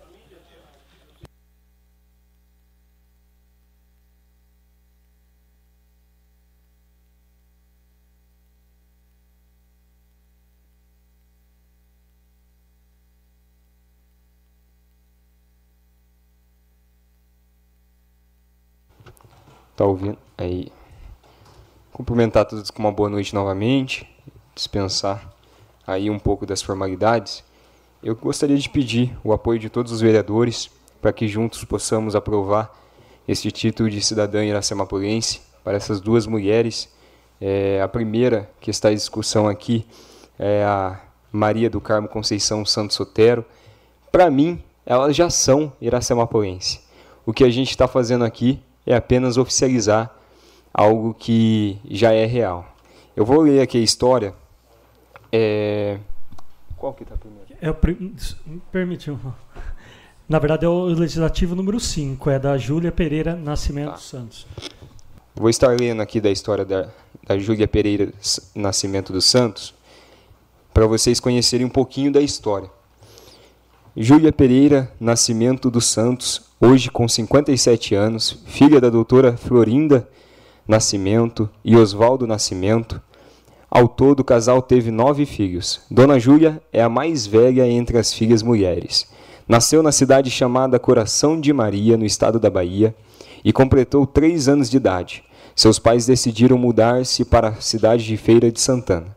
Ainda no estado da Bahia, em Feira de Santana, estudou até a sexta série e viveu sua adolescência mocidade também viveu sua adolescência e mocidade e também veio a se casar nesta mesma cidade. Aos nove anos de idade, seu pai era alcoólatra e sua mãe trabalhava fora de casa. Com isso, a pequena Júlia cuidava dos oito irmãos, além de cuidar da casa e das refeições do lar. Teve sua primeira experiência profissional fora de casa aos 15 anos de idade, trabalhando de ajudante de cozinha no centro de abastecimento de Feira de Santana, local onde trabalhou até os seus 18 anos de idade.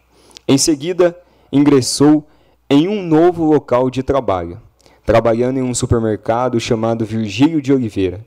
Foi neste estabelecimento que conheceu Dorival dos Santos, que no futuro viria a ser o seu esposo e pai dos seus filhos. Dona Júlia casou-se no ano de 1987, quando tinha 21 anos.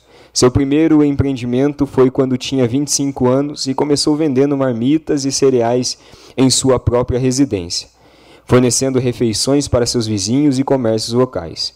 Com o aumento das vendas no comércio, foram necessárias adequações e ampliações no próprio local, pois Dona Júlia desde cedo já se mostrava bastante é, com bastante aptidão para o ramo de alimentação. Dona Florinda, sua mãe, era chefe de cozinha.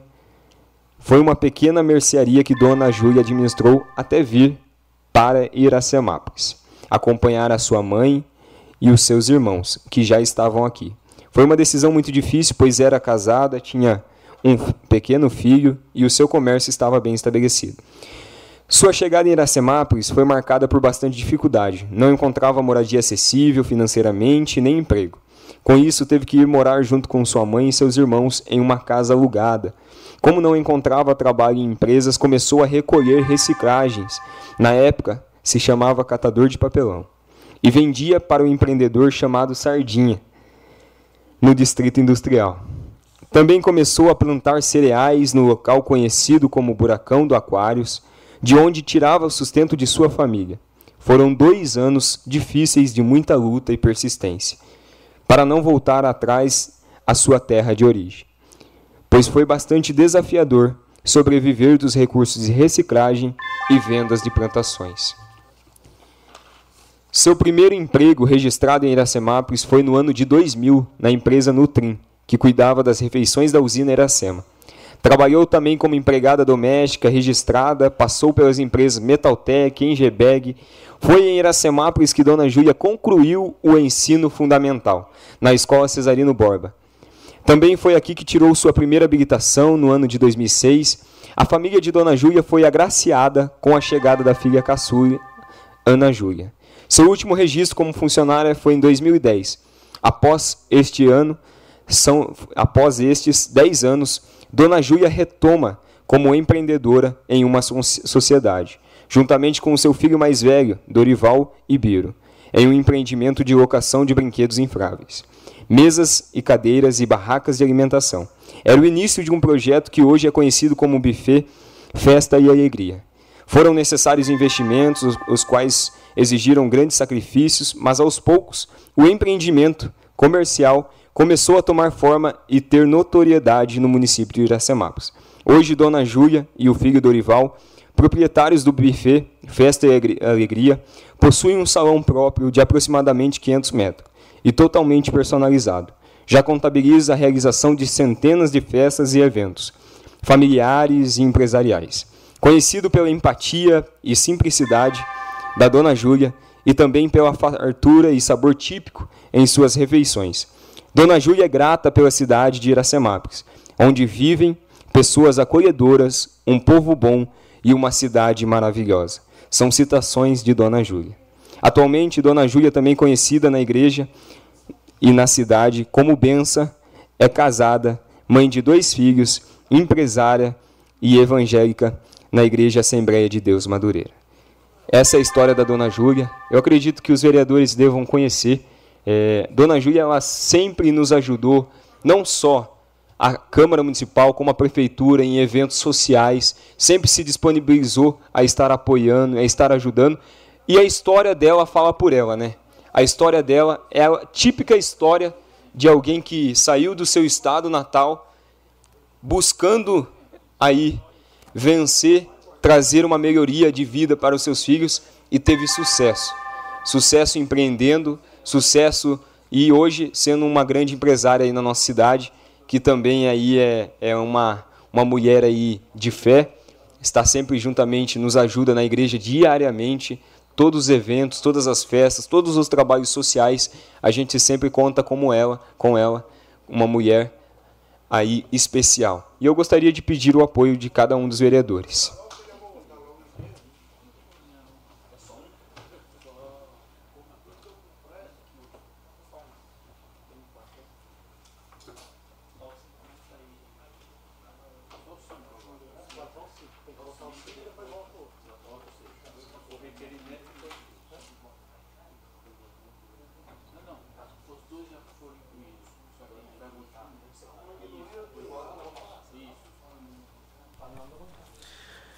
Projeto, projeto de decreto legislativo de número 5, barra 2023, confere título de cidadão iracemapolense à senhora Júlia Pereira do Nascimento do Santo. Autoria, vereador Gesiel.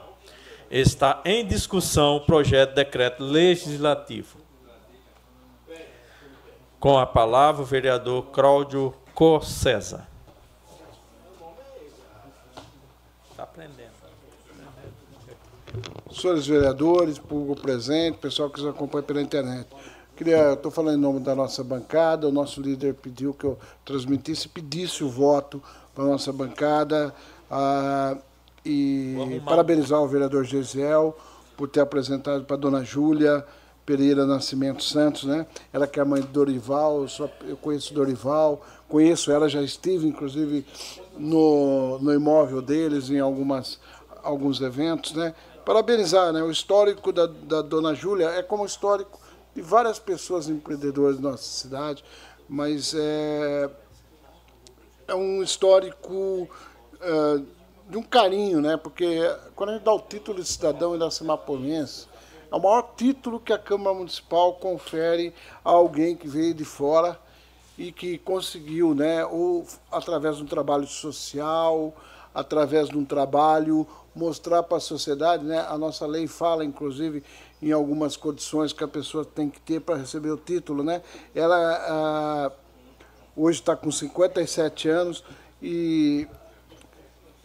ela teve nove filhos, né? não, a mãe dela teve nove filhos, ela é uma das irmãs, e parabenizar a dona Júlia, logicamente, né, presidente, Vossa Excelência vai marcar muito em breve, eu inclusive tenho alguns deputados para receber o título de cidadão iracemapolense, nós temos o caso do Padre Jonas, que nós votamos semana passada, do Rodrigo, e a gente precisa fazer essa entrega para essas pessoas. Tem o deputado Alex da Madureira, o deputado o Rafa Zimbaldi, tem o deputado federal Miguel Lombardi, nós precisamos fazer antes do período eleitoral a entrega, porque senão ano que vem tem um período que a gente não pode fazer a entrega, presidente. E a dona Júlia será, com certeza, assim, uma pessoa de destaque, como a próxima senhora, que eu conheço há muito tempo, que é do Sotero, da família Sotero, que mora ali na rua, ali no Lázaro Honório, são pessoas que dignificam o município de Iração, que vieram fazer parte, né, ela que veio da Bahia, do estado da Bahia, de Feira de Santana, como muita gente de Iracemápolis que mora em Iracemápolis, ela vieram do Nordeste uh, fazer sua vida, da sua família aqui nessa. Para mim é uma honra muito grande votar e pedir o voto da nossa bancada para que a gente confira o título para a dona Júlia Pereira Nascimento Santos. Se ela estiver ouvindo, dona Júlia, a senhora merece muito mais que isso, viu? Isso daqui é um presente que a Câmara Municipal vai dar para a senhora, mas pelo que a senhora já fez pelo município. A senhora e sua família.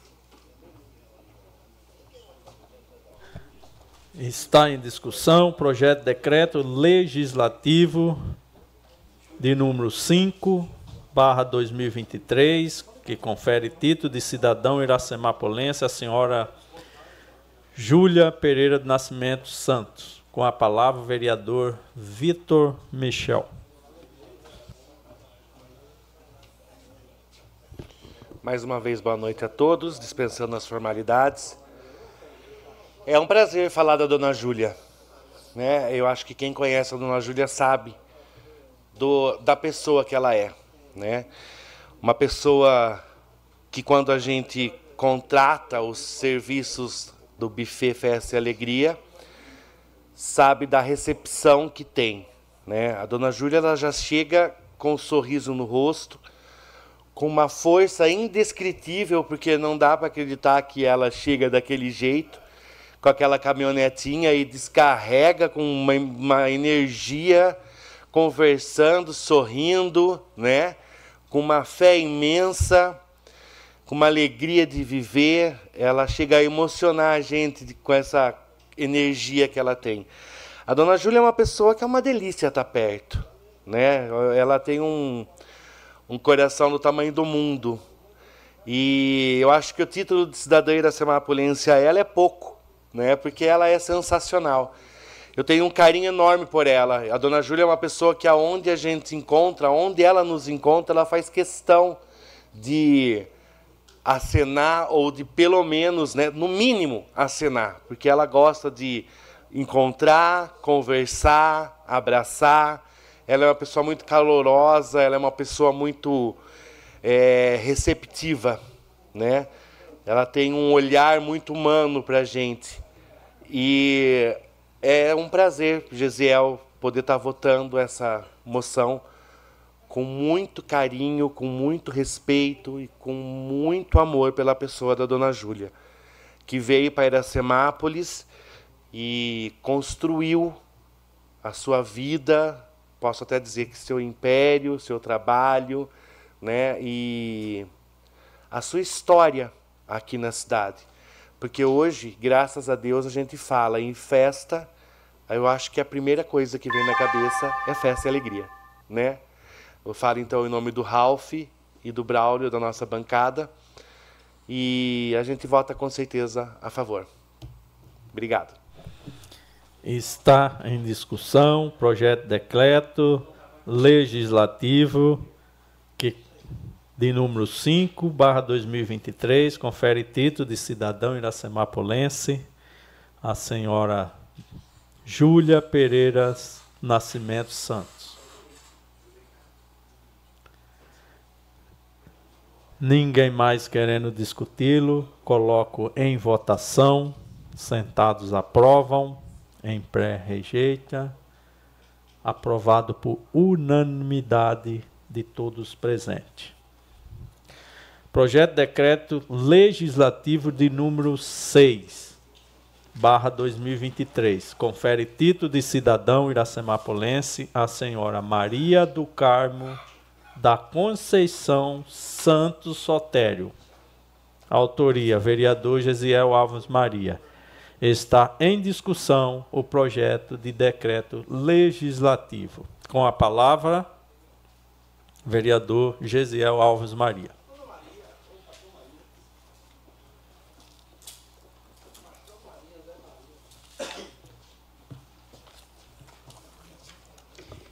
Dispensando nas formalidades, é, o que falar, né? Eu vou ler aqui a história. Peço até que aumente o tempo, presidente. Só para mim ler a história da Maria, eu gosto de chamar de vozinha. Se vocês me permitirem, eu vou chamar ela aqui de vozinha. Maria do Carmo da Conceição Santos Sotero, nascida em 23 de junho de 1938, nasceu no engenho de Serra Grande, no município de Vitória de Santo Adão, PE filha de José Francisco dos Santos e Maria Orcelina da Conceição, e a segunda filha de, um de uma família de cinco irmãos. Sendo quatro mulheres e um homem, cresceu no sertão nordestino, onde sempre viveu da lavoura, juntamente com seus pais e quatro irmãos. Aos 18 anos de idade, conheceu seu futuro esposo, Severino Alves Sotero, com quem casou-se aos 19 anos, e teve 11 filhos. Porém, somente oito dos filhos sobreviveram. Infelizmente, perdeu três filhos quando ainda eram bebês, devido à falta de recursos médicos e à distância da cidade. Na década de 70, os, os próprios os primeiros filhos mudaram-se para a Grande São Paulo e foram residir na capital paulista. Porém, logo migraram para o interior de São Paulo, para a cidade de Iracemápolis. No mês de setembro, no ano de 1982, Dona Maria Sotero com seu esposo Severino Sotero e seus filhos mudaram do interior do estado do Pernambuco para esta cidade de Iracemápolis. No ano seguinte, foi agraciada com o nascimento de sua filha Solange, a caçula da família. Inicia então uma nova fase de batalhas e luta pela sobrevivência, com seu esposo Severino Sotero trabalhando no corte de cana, a principal fonte de renda na época. Dona Maria Sotera Sotero também ingressou na lavoura, onde fazia parte dos boias frias da cidade, no tradicional corte de cana, para ajudar na renda da família, pois alguns dos filhos ainda eram crianças. A sua primeira residência na cidade, Iracemápolis, cito a rua Duque de Caxias, número 330, centro da cidade onde residia de aluguel. À medida que os anos passavam, os filhos menores cresciam enquanto seus filhos mais velhos casavam e formavam famílias nessa cidade. No ano seguinte à sua chegada a esta cidade, Dona Maria Sotero conheceu o Evangelho de Cristo, orientada pelos filhos mais velhos, e desde então tornou-se evangélica, a qual pertence fiel aos mandamentos até o dia de hoje. Membra da Igreja Assembleia de Deus, Ministério de Madureira, onde por vontade própria passou pelo batismo nas águas no ano de 1983, a Dona Maria Sotero não frequentou escola circular, sem estudos, porém uma exímia administradora do lar. Criou seus filhos com muita garra, educando e direcionando cada um a conquistar seus próprios horizontes. No ano de 1991, Dona Maria e seu esposo Severino Sotero conquistaram sua casa própria no conjunto habitacional Cito, no Jardim Lázaro Honório de Oliveira, onde reside até os dias de hoje. Dona Maria Sotero, onde chega, seja no comércio da cidade, igrejas ou órgãos públicos, sempre admirada pela sua simpatia, determinação, respeito e traz consigo sempre a verdade em suas palavras. Frequentadora assídua nas manhãs de oração da igreja, onde faz parte, sempre levando uma palavra de encorajamento ao próximo. No ano de 2017, Dona Maria ficou viúva com a morte do seu esposo Severino Alves Sotero, com quem viveu casada por 60 anos. A Dona Maria Sotero traz à memória momentos diversos em sua trajetória de vida, momentos alegres com a sua família e também momentos de profunda tristeza quando teve a perda de seus filhos José no ano de 2007 e a sua filha Maria José, conhecido como Nena, no ano de 2021. A Dona Maria sempre grata a Deus pela família constituída e por poder fazer parte da história dessa cidade de Iracemápolis. Rodeada pelos filhos, netos e bisnetos. Dona Maria, Irmã Maria, Vozinha, carinhosamente como é conhecida, títulos que deixam marcado uma geração, uma história que jamais será esquecida. Atualmente segue a sua vida tranquila com o carinho e cuidado de todos os familiares e preza pela adoração de Deus a Deus, sempre cultuando na igreja Assembleia de Deus, e traz consigo o lema do Salmo 150, verso de número 6. Tudo quanto tem fôlego, louve ao Senhor. Essa é a história da, da vozinha. Eu gostaria de pedir muito o apoio de cada vereador é, que possa votar esse título. A vozinha ela é uma exímia uma exímia pessoa que tem a história de uma iracemapolense mesmo. Saiu do seu estado, já casada, teve seus filhos, criou seus filhos em Iracemápolis. Hoje a família Sotero já está chegando no, nos bisnetos já e todos, a maioria, moram e residem em Iracemápolis. Então hoje a nossa cidade ela é constituída fez parte da história dessa cidade. E eu poderia até dizer aqui que ela é um, um dos símbolos da nossa cidade, um dos símbolos que realmente demonstram o povo da nossa cidade. Eu gosto muito de votar moções aos nossos deputados, inclusive logo mais estarei, estarei aí é, colocando no ano que vem, se der tempo, para o nosso deputado, que é o Cezinha de Madureira, mas eu ainda gosto muito e me sinto privilegiado de poder é, dar um título para realmente pessoas iracemapolenses que cresceram, viveram e escreveram a história de Iracemápolis. Os meus agradecimentos a todos, muito obrigado e conto com o apoio de cada um. Está em discussão projeto de decreto legislativo de número 6, barra 2023, confere título de cidadão iracemapolense a senhora Maria do Carmo da Conceição Santos Sotelo. Com a palavra, vereador Ralph Silva.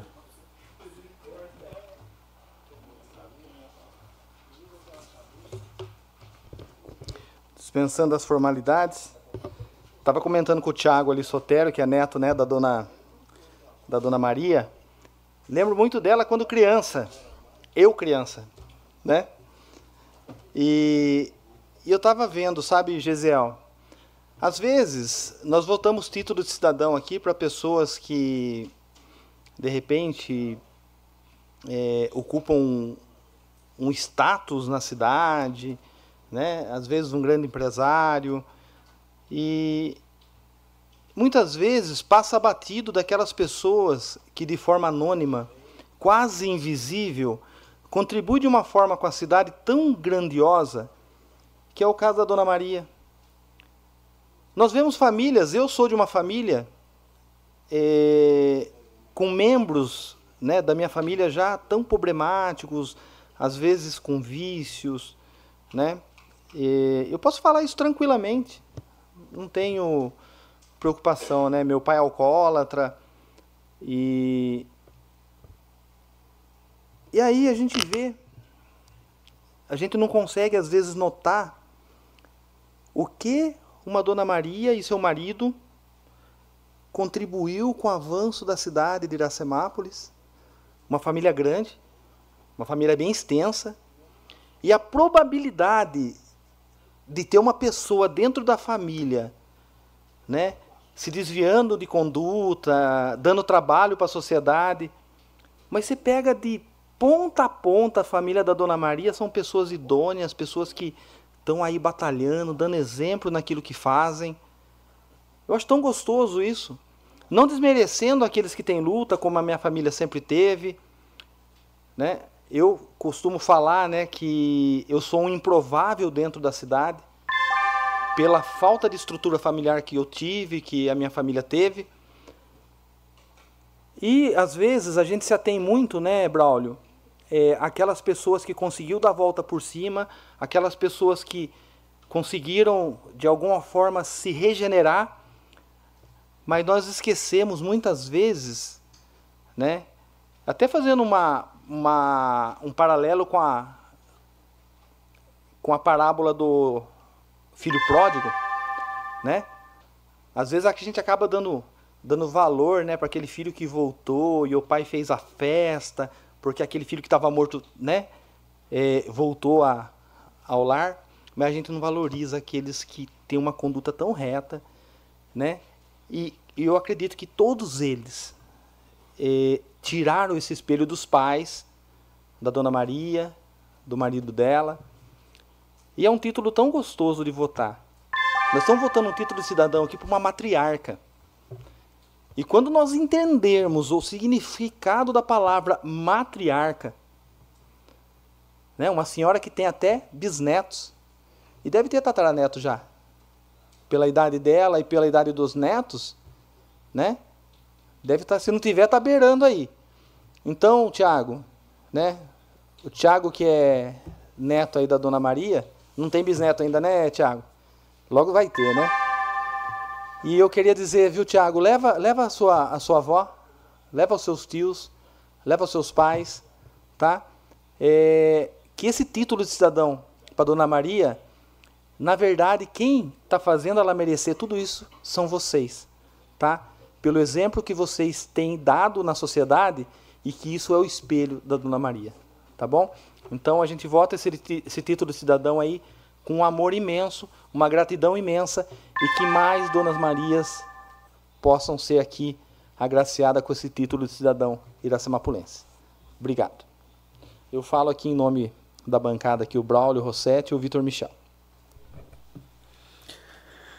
Está em discussão o projeto de decreto legislativo de número 6, barra 2023, confere título de cidadão iracemapolense à senhora Maria do Carmo da Conceição Santos Sotério. Com a palavra, vereador Cláudio Cossesa. Senhor presidente, senhores vereadores, novamente, o pessoal nos acompanha pela internet, pela rádio, o pessoal que se encontra aqui. Queria, Gisiel, parabenizar você por ter entrado com, com esse projeto de decreto legislativo, que a senhora Maria do Carmo da Conceição Santos Sotero. Né? Eu conheço ela, ela mora na vizinho da casa do Zé Aparecido Guedes, mais conhecida por Tiririca. Ela morava de frente com a casa do William de Paula, que é meu amigo. O muitas vezes eu conheço a família dela praticamente inteira. Ah, e o exemplo do histórico da vida da Dona Maria é um exemplo de vida.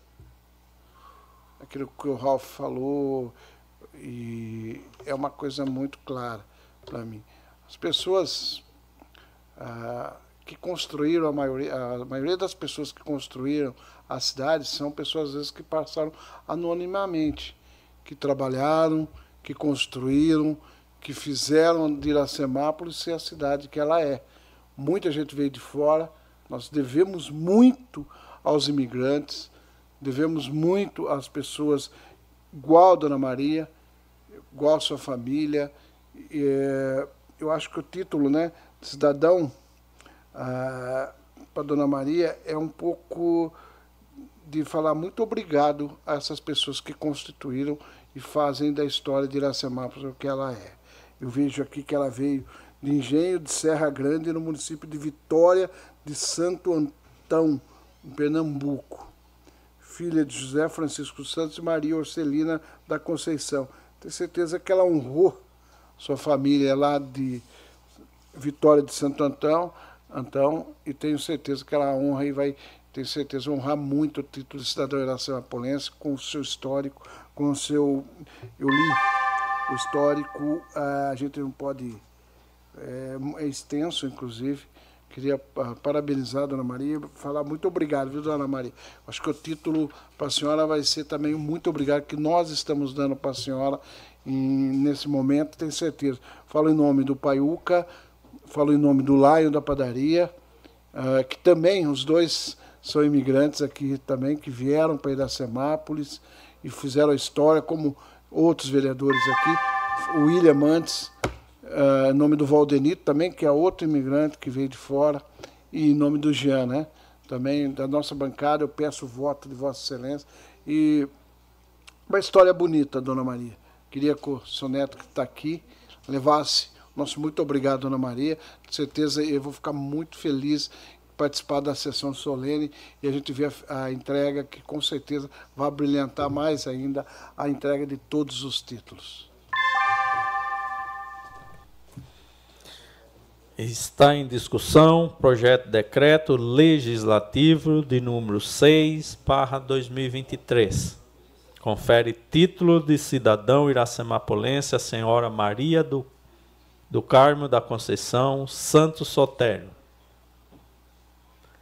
Ninguém mais querendo discuti-lo, coloca em votação. Sentados aprovam, em pé rejeitam.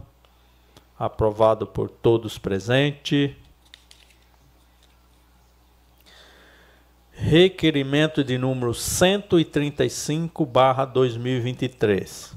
Requer nos termos regimentais e, e após aprovação do plenário que seja incluído na pauta da 26ª reunião ordinária, sessão camarária, que será realizada no dia de hoje, 4 de setembro de 2023 em discussão única do projeto de lei de número 61 de 4 de setembro de 2023, que dispõe sobre abertura de crédito suplementar adicional e da outras providências correlata. De autoria do Poder Executivo Municipal, prefeita Nelita Cristina Michel. Autoria do requerimento presidente vereador Valdenito Gonçalves de Almeida. Está em discussão o requerimento. Ninguém mais querendo discuti-lo, coloco em votação. Sentados aprovam, em pé rejeitam. Aprovado por unanimidade de todos presentes.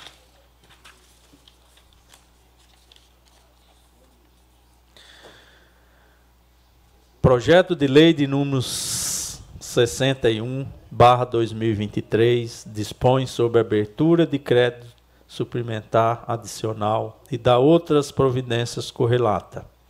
Autoria: Poder Executivo. Está em discussão o projeto de lei. Permite a parte, presidente?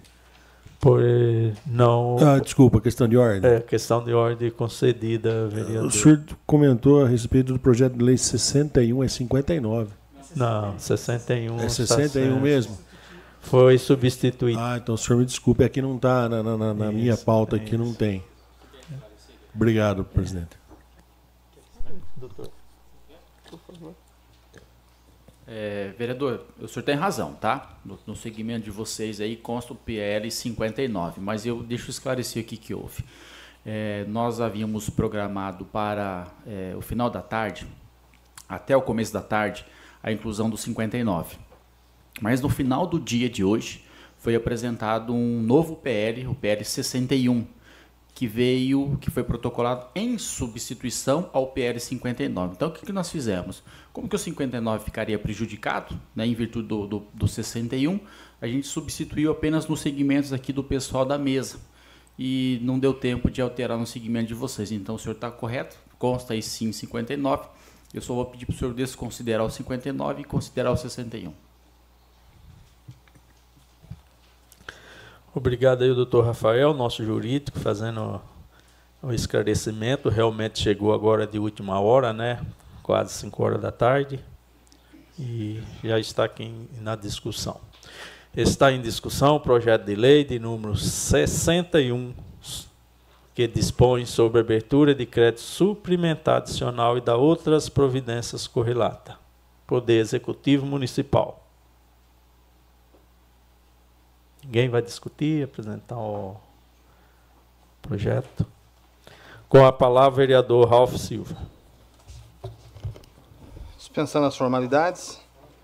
É, nós estamos votando aqui a suplementação, né, que é apenas a, a complementação orçamentária nas fichas é, de algumas obras já em andamento.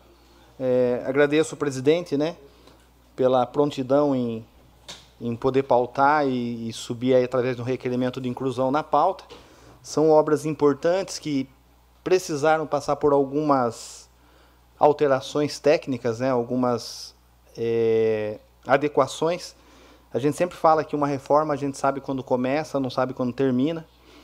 E eu acredito o seguinte, a gente tem que pensar, né, no bem que vai fazer, no quanto vai no quanto vai é, servir a população e,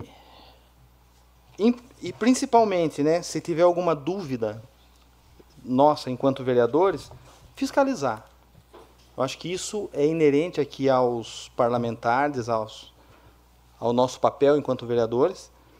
E ver essas obras é tão importante aí. É, foi se falado que nunca se viu tanta suplementação em obras.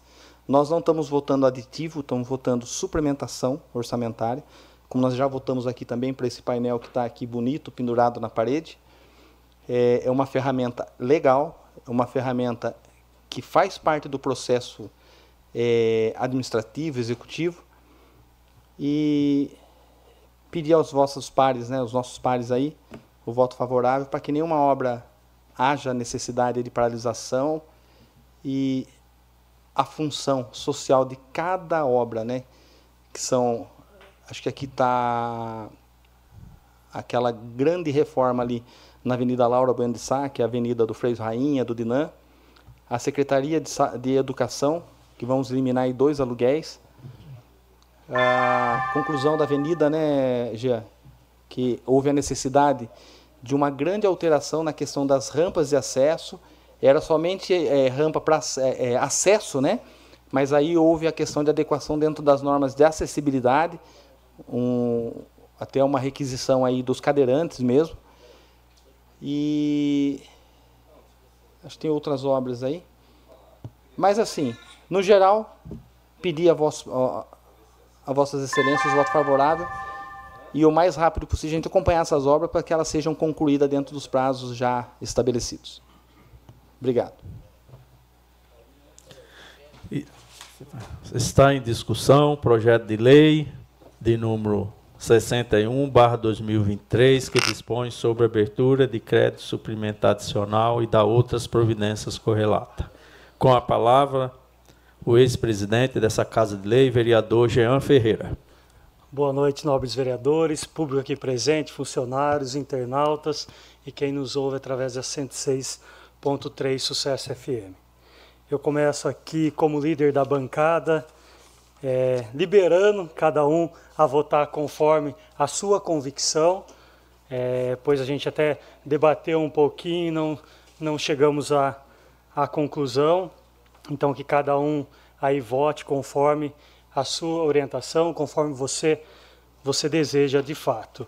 É, Para mim, eu estou um pouco desconfortável votar é, a suplementação, apesar de estar com o projeto baseado, está conforme a lei, é, tudo certinho, Porém, o primeiro, o PL número 59, é, após a gente questionar algumas coisas, é, foi feita alterações, uma, um aditamento que seria em torno de 768 mil, caiu 300 mil, a, a, também o, a UBS do Pedro, como que é? Noel é, também tinha ali, Noé Franco, tinha em torno de 192 e agora não tem mais também. Eu questiono também a execução lá da rampa, acho importante de fato a rampa da acessibilidade, mas como a empresa já fez a rampa sem ter feito aditamento ainda, então por esse motivo, volto a falar, libera a bancada para votar conforme cada um ache melhor. É, há um desconforto da minha parte, então, do, o meu voto, na verdade, não, volto a falar, não contra a suplementação, mas sim com a falta de planejamento durante a obra, conforme eu acredito que faltou um pouco de gerenciamento aí nas obras. Está, está em discussão o projeto de lei de número 61, que dispõe sobre abertura de crédito suplementar adicional e da outras providências correlatas. Com a palavra. Vou pedir uma questão de ordem, presidente. Questão de ordem concedida, vereador Cláudio César. Presidente, não tem consenso na bancada. Eu queria pedir uma suspensão para a bancada, porque, na verdade, é, é, essa matéria é matéria de oito votos, isso pode. não teria voto para votar ainda. Então, eu queria pedir uma suspensão por dez minutos para a gente reunir a bancada.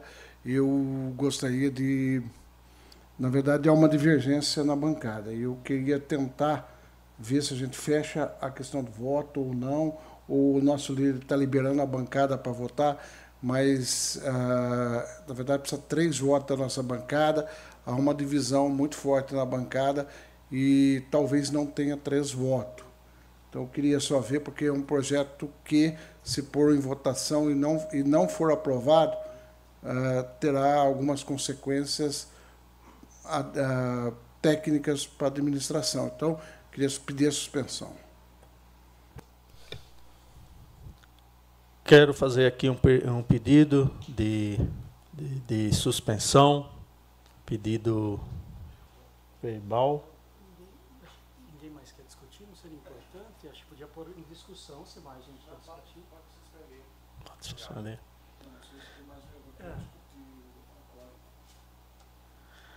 Peraí. Está em discussão o projeto de lei.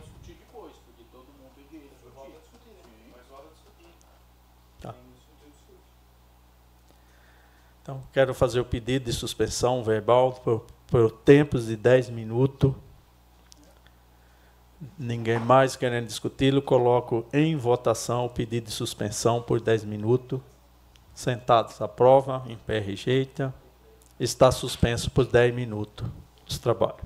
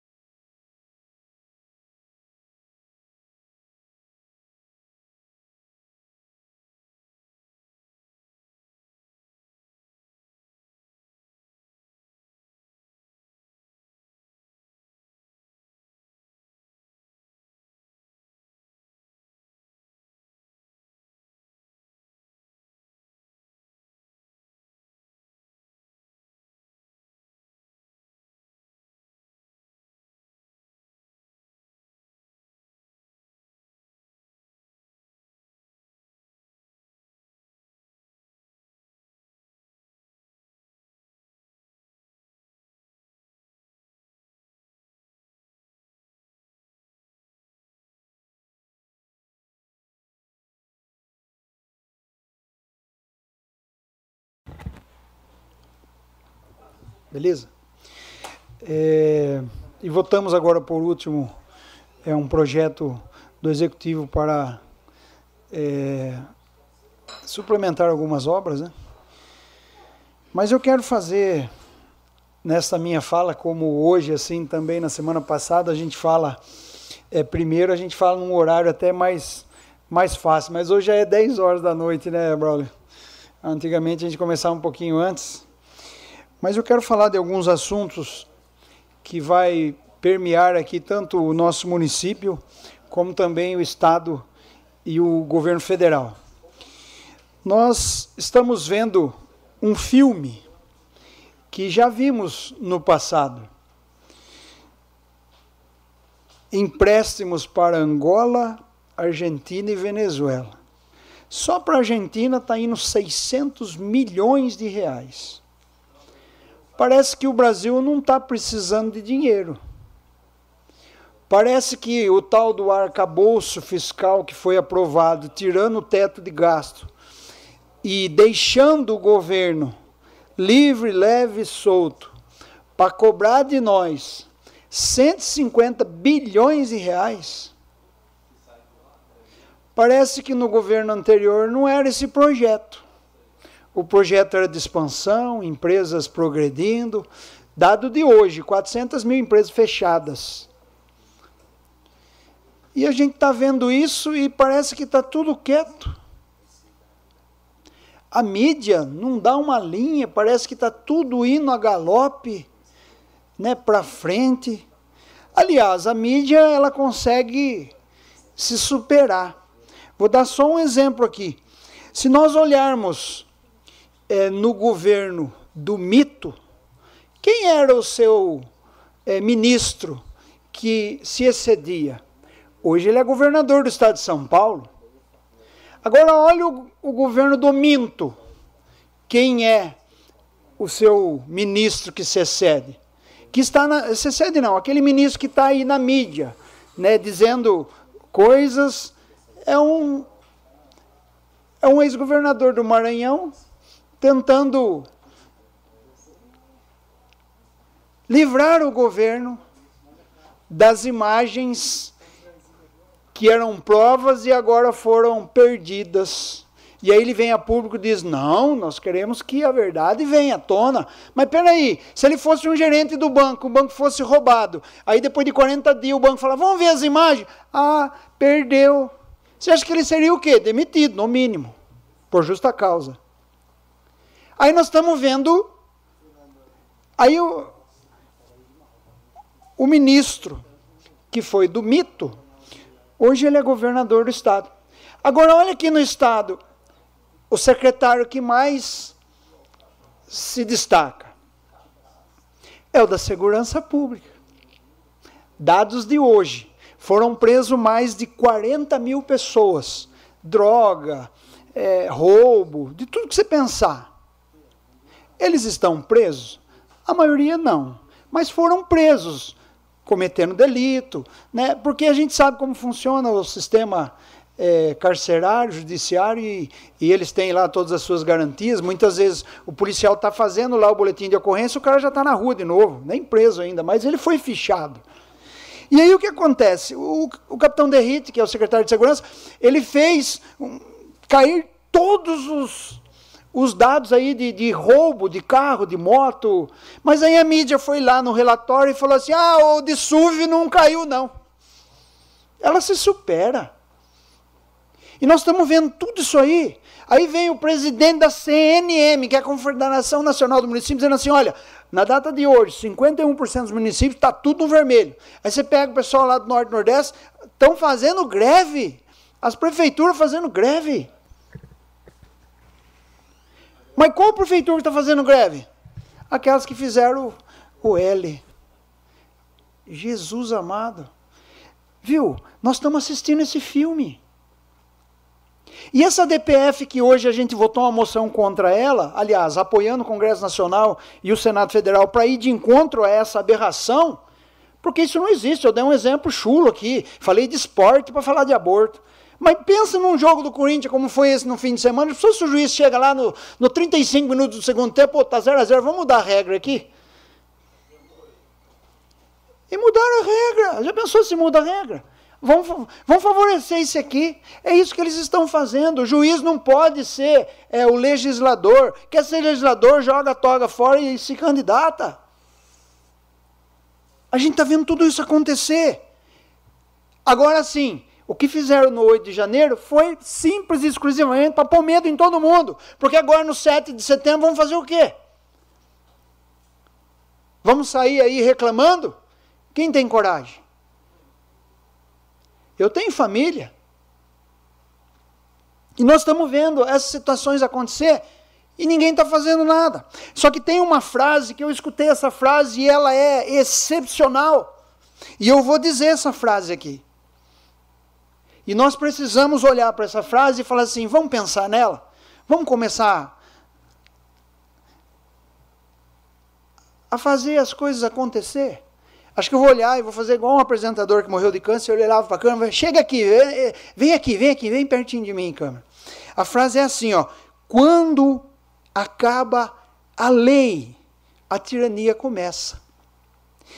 E se a lei é transgredida para causar dano, quando a autoridade excede o poder da lei que ela dá, deixa de ser um magistrado e passa a ser e ele passa a ser uma pessoa sem autoridade, que pode ser resistido como qualquer outro que invade o direito dos outros. É isso que está acontecendo. As autoridades estão excedendo a autoridade que lhe foi dada.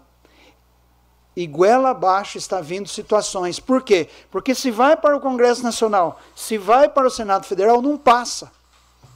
Na questão de aborto, não passa. Na questão da maconha, que aí está todo mundo falando, ah, vai liberar a maconha. Na verdade, eles não estão falando de liberação, eles estão falando da descriminalização. Sabe por quê?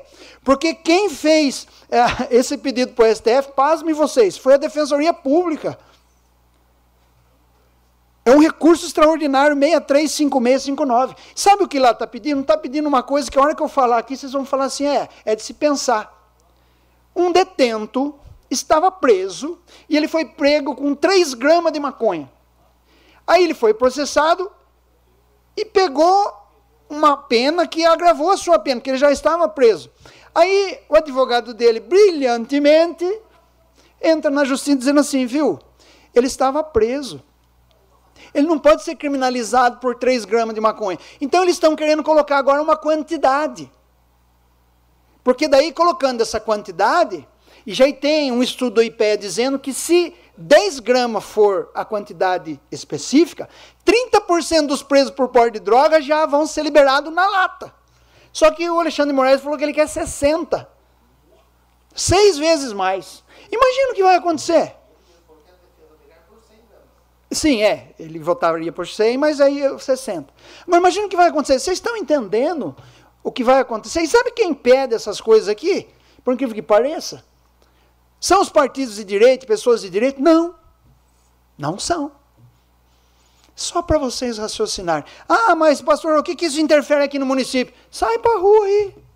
Eu atendo mães dentro da igreja que seus filhos estão tudo perdidos na droga. E cresceram muitas vezes ouvindo a palavra de Deus. Só que a Bíblia é muito clara. E por isso que muitas vezes em algumas discussões a gente entra na laicidade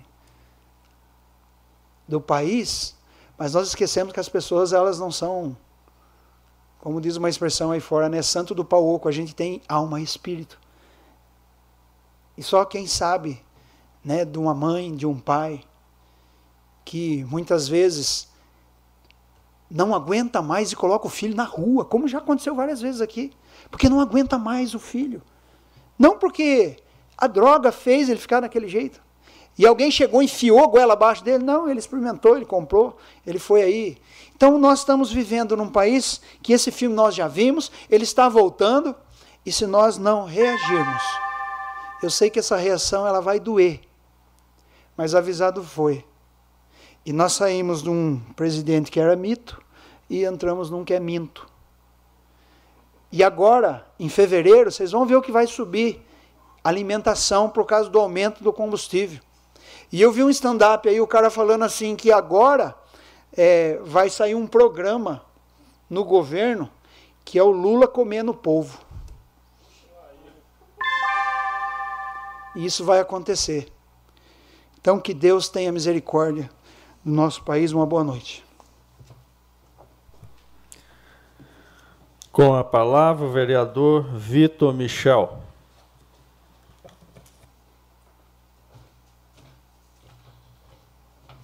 Mais uma vez, boa noite a todos. Boa noite aos nobres vereadores aqui presentes, a quem nos acompanha pelas redes sociais, pessoal da Rádio Sucesso.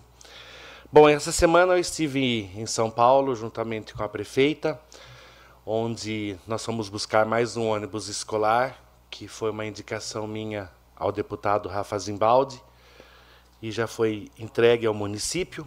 E nós fomos lá para a cerimônia de entrega e o ônibus já está aqui na cidade, né? É, eu vou pegar uma deixa do vereador Fábio Simão hoje, que ele falou uma fala aqui do vereador, conversando com o vereador William, falando sobre discutir o todes aqui nessa casa. Sabe, eu, eu como homossexual, eu gostaria de falar algumas coisas que eu acho que é importante a gente debater. É, eu tenho alguma maneira, umas maneiras de pensar que às vezes tem gente que, por incrível que pareça, eu já fui chamado de gay homofóbico. eu tenho alguns princípios que eu não consigo mudar. Eu acho que cada um tem o direito de viver a vida do jeito que lhe convém, cada um faz aquilo que quer. Eu aplaudo rebeldia, eu acho que cada um pode fazer o que quiser da sua vida.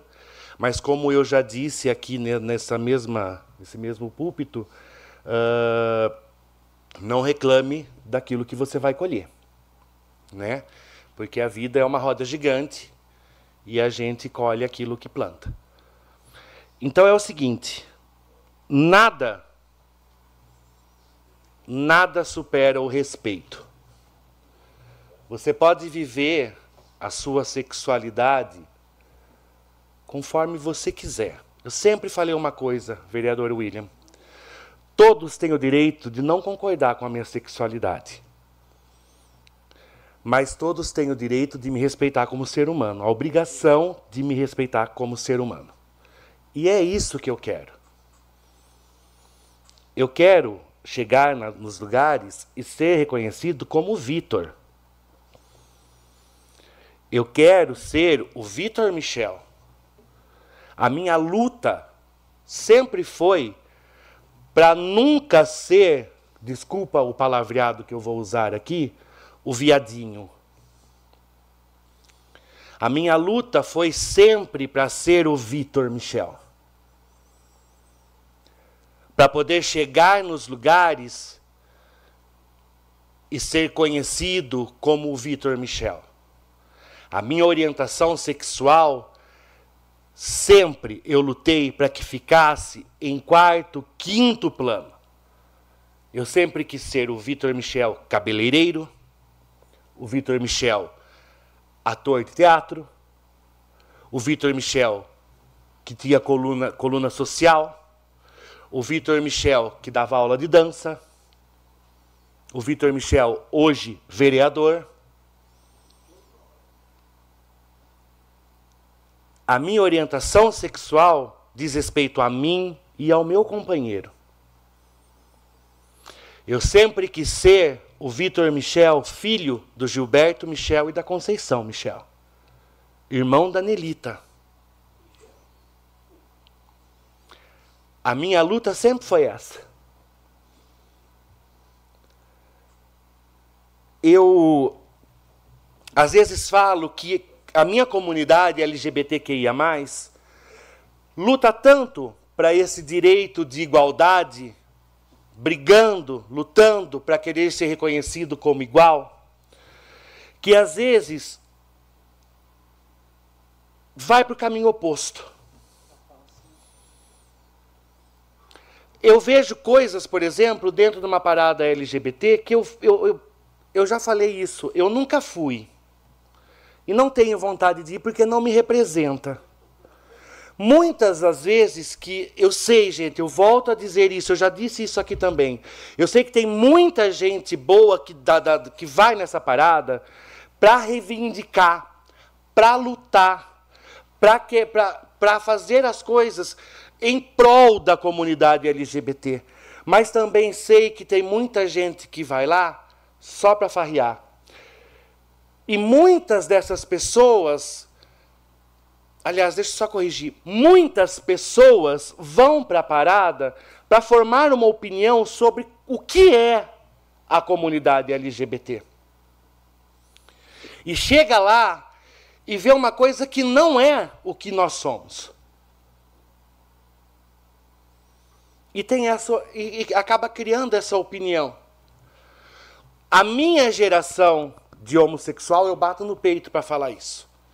A minha geração de homossexual passou por coisas que essa geração de hoje está colhendo graças à minha geração. Graças a Clodovil Hernandes, graças a Silvete Montilla, graças a Nani People. Uma geração que veio mostrar que, com respeito, com atitude, com coerência, se chega aonde você quiser, porque o que importa é o ser humano. O que importa é o respeito, o que importa é a família. Nós temos hoje médicos assumidamente gays. Nós temos hoje atletas assumidamente gays, advogados, políticos, sem problema nenhum, e tendo uma vida normal, digamos assim. Porque a gente não precisa chocar. A gente não precisa ser uma aberração.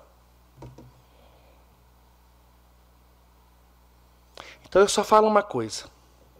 Nunca se esqueça. Nada supera o respeito. O meu direito começa aonde termina o seu e vice-versa. O que é feio para um casal hétero é feio para um casal LGBT. Da mesma maneira.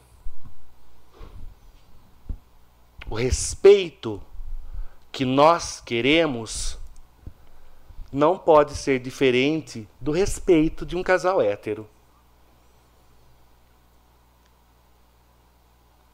Eu tenho muito orgulho de ser quem eu sou, de chegar onde cheguei, de estar onde estou. E principalmente de nunca ter decepcionado meus pais. Então, o todes, na minha opinião, não existe. Me permite uma Sim. parte? Vitor, aproveitando todos ou todos aí, eu vi uma vez uma explicação de uma, uma mestre nesse assunto que falou é, é, praticamente assim. O todos, na língua portuguesa, já abrange, já abrange. todos. Não, nem precisava o todas. Quem fala é, bom dia a todos e a todas está sendo redundante. E todos, desculpa, está sendo ridículo. Dentro da língua portuguesa não existe. E, e aqui, só para deixar registrado, se você lutou a vida toda por ser reconhecido como Vitor Michel, levanta a mão, realmente você é reconhecido. Claro que hoje também como irmão da prefeita, né? Mas é, realmente, sua postura é indiscutível. Parabéns, nobre Obrigado. Então, só para dizer, deixar claro, é, meu maior respeito à comunidade LGBTQIA+, que luta pelo direito pela luta constante que nós temos em ser aceito, em lutar pelos direitos do reconhecimento como cidadão, mas não pela comunidade que quer a depravação, que quer a sexualização e que nisso não me representa em nada do mais uma boa noite, uma boa semana e um bom feriado a todos.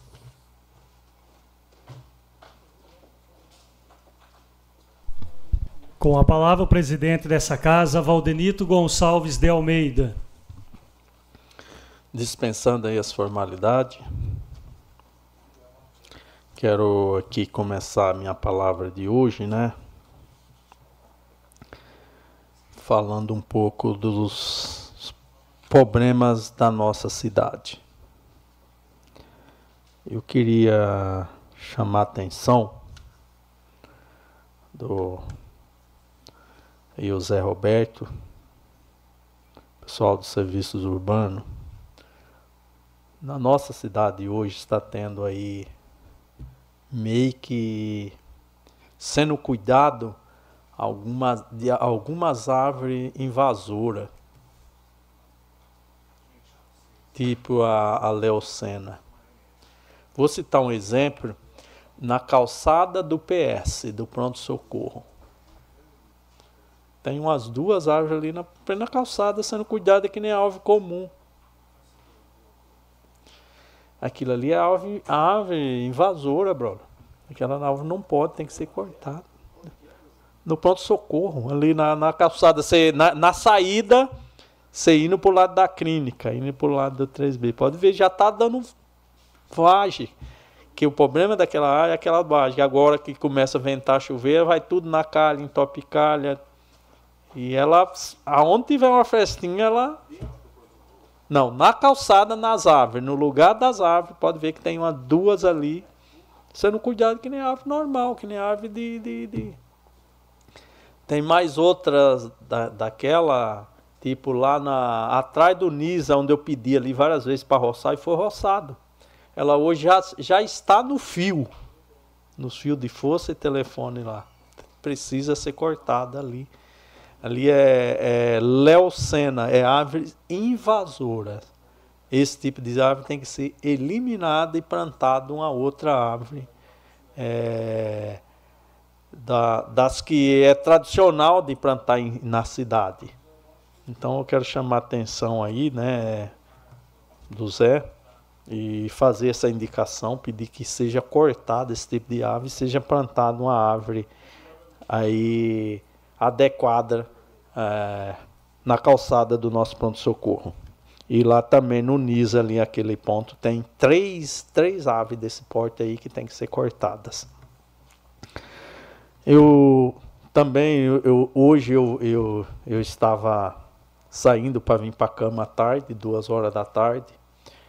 Eu vi uma reta escavadeira, o pessoal da equipe da prefeitura parece que levaram lá uma massa asfalto. Vereador Ilha, vereador Claudinho, nós pedimos tanto aquele ponto de ônibus ali na, na José Ganso, com a José Modenês e a Gervásio Pelosi, onde ficava cheio de água ali, molhando tudo. Esse pessoal, Fábio estava com a lá hoje, acho que estavam fazendo lá, tampando aquele buraco com massa. Eu vi lá duas horas, depois amanhã que eu vou me certificar. Porque realmente vários vereadores aqui pediu, nós pedimos, e realmente era um ponto ali que, que precisava para ontem ser corrigido aquele buraco ali. Ele estava enorme, ficava cheio de água da rua, e quando passava é uma mão de vai e vem, que passava um carro vai e outro vem, realmente o carro tinha que passar dentro do buraco, e molhava as pessoas que estavam no ponto de ônibus. Realmente ali faz aí a aí uns 60 dias que nós vem pedindo a correção daquele buraco e parece que hoje está sendo tampado. Amanhã vou ter a certeza que eles estavam mexendo lá hoje. Também mais uma vez vou pedir, né, é, a correção da, da, do quarteirão da Martinho Ficha aqui do lado do, do do tratamento d'água subindo ali, ou descendo. O antigo sindicato da usina, né? Aquele pedaço ali, ainda não tivemos resposta se vai ser recapeado ou se vai ser tampado naqueles buracos. E realmente a gente precisa que seja feito ali aquele, aquele tampa-buraco. Ou melhor, se conseguir ali uma um recap naquele pedaço, é um pedaço pequeno, né? Então dá para se fazer um esforço e fazer a, a correção naquele pedaço que realmente está muito perigoso, muito esburacado, muita pedra na rua, na casa das pessoas e pode cair um motoqueiro. A gente sabe como que anda os motoqueiros aí que fazem entrega aí na nossa cidade, né? Sempre correndo um pouco e escorregar numa pedra não tem jeito, vai para o chão mesmo. Hum. Um outro ponto que eu também eu quero pedir resposta, né? Nós fiz, eu fiz o requerimento, fiz a indicação, né? Para que realmente fosse é, refeito todas as fosse refeito, a, fosse repassado a tela no todo o entorno do, do buracão do aquário. Ali é uma área é uma área, e, vamos dizer assim, hoje considerada institucional, é uma área que recebe bastante água de chuva. E ela hoje, vereador Fábio Simão, ela está aberta de todos os lados. Qualquer um atravessa de um lado para o outro. E não pode. E ali a pessoa pode ir por trás e lá atrás do. ficar escondido lá atrás do, do, do posto, posto de saúde. Então é a área que tem que ser cercada, precisa ser cercada aquela área. Foi abrindo um pedaço aqui, outro pedaço ali, e por fim hoje está praticamente tudo aberto, né? Então eu, é, a gente já fez, já fiz essa, essa, essa indicação, estou esperando, aguardando a resposta. Espero aí que o executivo tome uma providência que realmente é um ponto que precisa ser corrigido aí na nossa cidade. A nossa cidade tem que pelo menos preservar o que, o que tinha, e não ir abandonando, né? Dá, um, o status de abandono ali, né? E ali também eu preciso até, vou falar pessoalmente, vou fazer essa indicação ao Zé Roberto, que, que acontece lá na, na, na saída, a, atrás da casa de bomba, a saída principal de água fluvial ali. Cresce o capim no canal, o capim sobe, vai parando a sujeira, e fica que nem se fosse um, fica um poção ali, Bruno, poção grande. E ali ela recebe todo dia a água de calçada, a água que se lava, que vem da rua, a pessoa que lava o quintal, o xixi, o cocô do cachorro, o detergente. E ela começa a fermentar. Eu lembro que no, no primeiro ano do, do, do, governo da Nelita, nós foi lá com o Zé Roberto, nós abriu o canal, limpou, ela não empoçou mais ali, parou de dar cheiro. Hoje já está começando a ter o cheiro de novo. Eu passei lá essa semana, realmente está empoçada e precisa reabrir de novo o canal para ela escoar até lá embaixo e ela sumir na terra. E ela ali agora já já está causando mau cheiro ali para as pessoas, porque ela é, uma, é, ela é uma água que tem vários componentes. E aí vai um, começa a descer e, e fica ali dia após dia e começa a cheirar abrir lá, ou então, mais uma vez, jogar cal. É o único que mata as bactérias do cheiro, as bactérias do odor. É, a, é o cal, o cal vige, realmente ele faz um, um grande serviço aí nessa questão aí do, do cheiro e na questão do odor.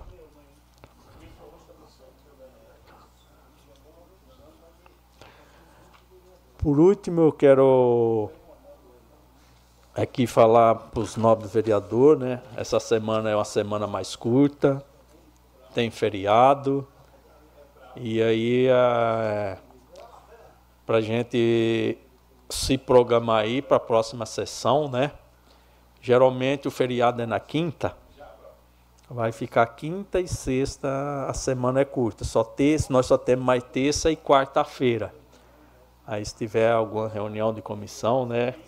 A gente, eu vou estar aqui amanhã, depois aí, aí a gente, para a gente decidir a, a próxima pauta, a próxima reunião aí. Do resto, quero desejar uma boa semana a todos, que Deus abençoe.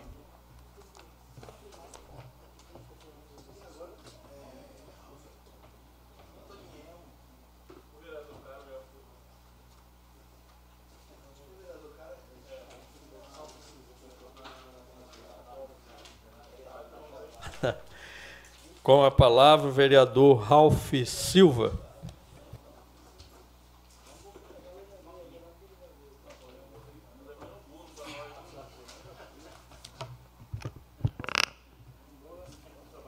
Dispensando as formalidades, é...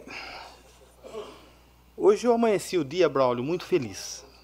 Primeira mensagem que eu vi no meu celular, umas sete horas da manhã, falando de uma ocorrência ontem Corpo de Bombeiros, descendo a Cláudia Gandolfo, né, Avenida Cláudia Gandolfo, e um carro veio correndo, interceptando ele, gritando, até o bombeiro me contando que ele achou que era alguém xingando, alguém bravo, né? E ele viu uma criança desfalecida no colo do passageiro. E era uma criança engasgada, dois anos de idade, engasgada, já desfalecida. E aí começou-se o processo das manobras que nós estamos querendo levar para as escolas através da Lei Lucas. Essa criança não voltava, subiram na viatura e indo em direção ao pronto-socorro. No caminho, ela desengasgou, acabou vomitando dentro da viatura, mas voltou a respirar. E aí a gente vê né, que o quão bom é a pessoa preparada no lugar certo, na hora certa e salvando vidas. E quando eu propus a Lei, Lei Lucas aqui no município, foi exatamente para isso para que as pessoas lá na escola estivessem sendo preparadas para ocorrência como essa dentro do ambiente escolar, mas também em casa, no bairro, no mercado, na praça. E quando se deparar com um problema como esse que os bombeiros é, se depararam ontem, ontem, né? Ah, essa pessoa vai estar apta a também salvar vidas. Então, eu queria aqui é, propor é, verbalmente aí já uma moção de aplausos ao cabo de Paula e ao GCM Volney pela presteza, prontidão e esse caráter mesmo aí do, do, de salvar vidas, né? Sempre prontos e estender essa moção de aplausos ao comandante do Corpo de Bombeiro no município, o Sargento Fagner. Então, amanhã eu já vou oficializar isso no WhatsApp da Câmara, mas não posso deixar aqui é, de fazer esse relato. Falei com a mãe hoje, a mãe está super feliz, quem não estaria, né? Um pânico danado e hoje essa sensação de gratidão. Então, é só para relatar aí com quem nos ouve da importância da Lei Lucas nas escolas. É de salvar vidas. E tá na conta, né, gente? Tá na conta da prefeitura 3 milhões e 400 mil reais do nosso deputado Miguel Lombardi. Esse recurso vai ser destinado aí também para a solução de vários problemas de saneamento, de água, provavelmente aí troca de tubulação e também infraestrutura. E eu costumo dizer né, que nós temos um, um diferencial né, de quando alguns nos atacam, Braulio, enquanto alguns nos atacam, a gente pisa no acelerador e corre atrás de mais recursos. Porque quando a população votou na gente, é, deu o voto de confiança, era para a gente não ficar com conversa fiada, com mimimi em redes sociais, com lamentações. É detectar o problema e correr atrás da solução. E é exatamente isso que nós temos feito desde o início do nosso mandato. Braulio está aí com a gente, nós somos um time, junto com o Vitor Michel, a Nelita Michel e o Vitor nós temos certeza que tudo aquilo que nós estamos plantando, eles estão se tornando resultado, porque aqueles que plantam trabalho não têm outro resultado para colher, são frutos. E os frutos nós estamos aí mostrando é, diariamente para a população o quanto valeu a pena, né? Confiar na gente e a gente está aí dando conta do recado. E logo, Braulio, vai cair na conta também mais um milhão para recapeamento uma articulação do deputado Miguel Lombardi junto com o Valdemar Costa Neto, que é o nosso presidente nacional do PL, e mais 930 mil para a saúde, que vai beneficiar também diretamente a nossa população. Isso aí, né, é graças ao nosso deputado federal Miguel Lombardi, que foi na rua com a gente pedir voto, e depois nós fizemos também o inverso, fomos na rua pedir voto para ele, e é aquele tipo de, de deputado que vale cada voto. E falando em valer cada voto, Braulio, o nosso senador, o astronauta Marcos Pontes, que também é do PL, destinando 750 mil para o município. 500 mil para infraestrutura, exatamente para recapeamento asfáltico, e 250 mil para área social. E falando em área social, já está liberado para as entidades do município 60 mil para Aril, 60 mil para o Lar São Vicente de Paula e 30 mil para a ápice, também do nosso deputado federal Miguel Lombardi. Então, assim, é, a melhor resposta que nós podemos dar para aqueles que só sabem criticar, que só vê problema em tudo e não mexe o esqueleto para trazer uma solução, é mostrar o que a gente está fazendo, né? E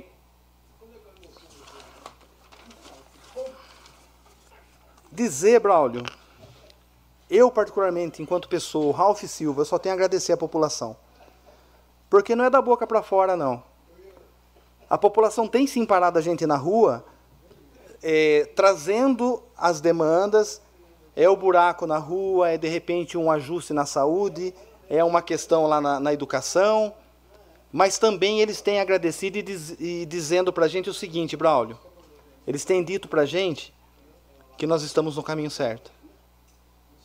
Que é nítida a diferença da gestão da elite Chicão na cidade, na sociedade e na população. Então não é, nós não precisamos fazer jogada de marketing, frases prontas. O que nós temos que fazer é só o seguinte: ouvir a população, entender as necessidades, as demandas e correr atrás da solução. E a solução, muitas vezes, é até simples. E eu queria aqui só antecipar né, que em breve, Braulio, estaremos lançando na cidade o buracômetro. O que, que é o buracômetro? É um aplicativo que quem tem é, o iPhone baixa no iOS gratuitamente e quem tem o Android né, quem, é, vai baixar também lá no Google Play. Esse aplicativo que ele vai dar o quê? Você faz o cadastro, você encontrou o buraco na frente da sua casa, onde for na cidade, você vai tirar uma foto do buraco, do buraco e vai subir essa denúncia no aplicativo. Eu vou lançar isso junto com a prefeita, queria convidar você, Braulio e o Vitor também para lançar junto. E aí, nós vamos ter no mapa do Google ou no mapa do próprio aplicativo a massa quente de onde estão os maiores números de buraco, onde está a maior aglomeração de buracos para receber a melhoria.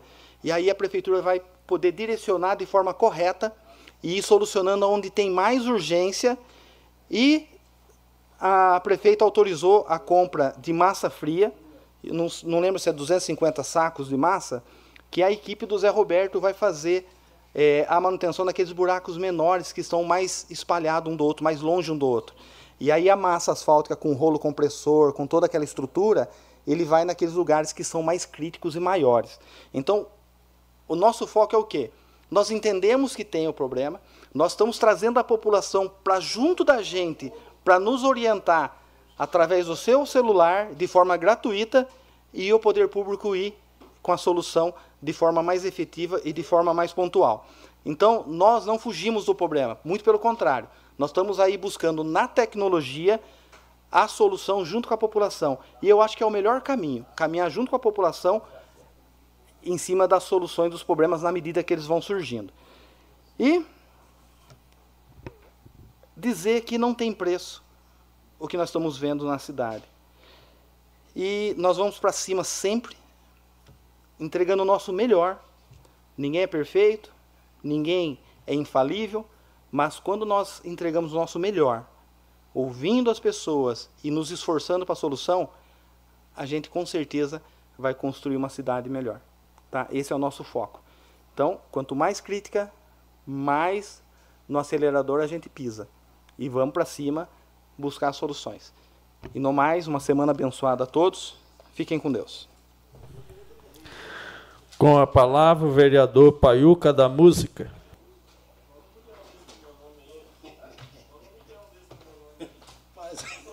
Parece até o show do milhão. Do milhão.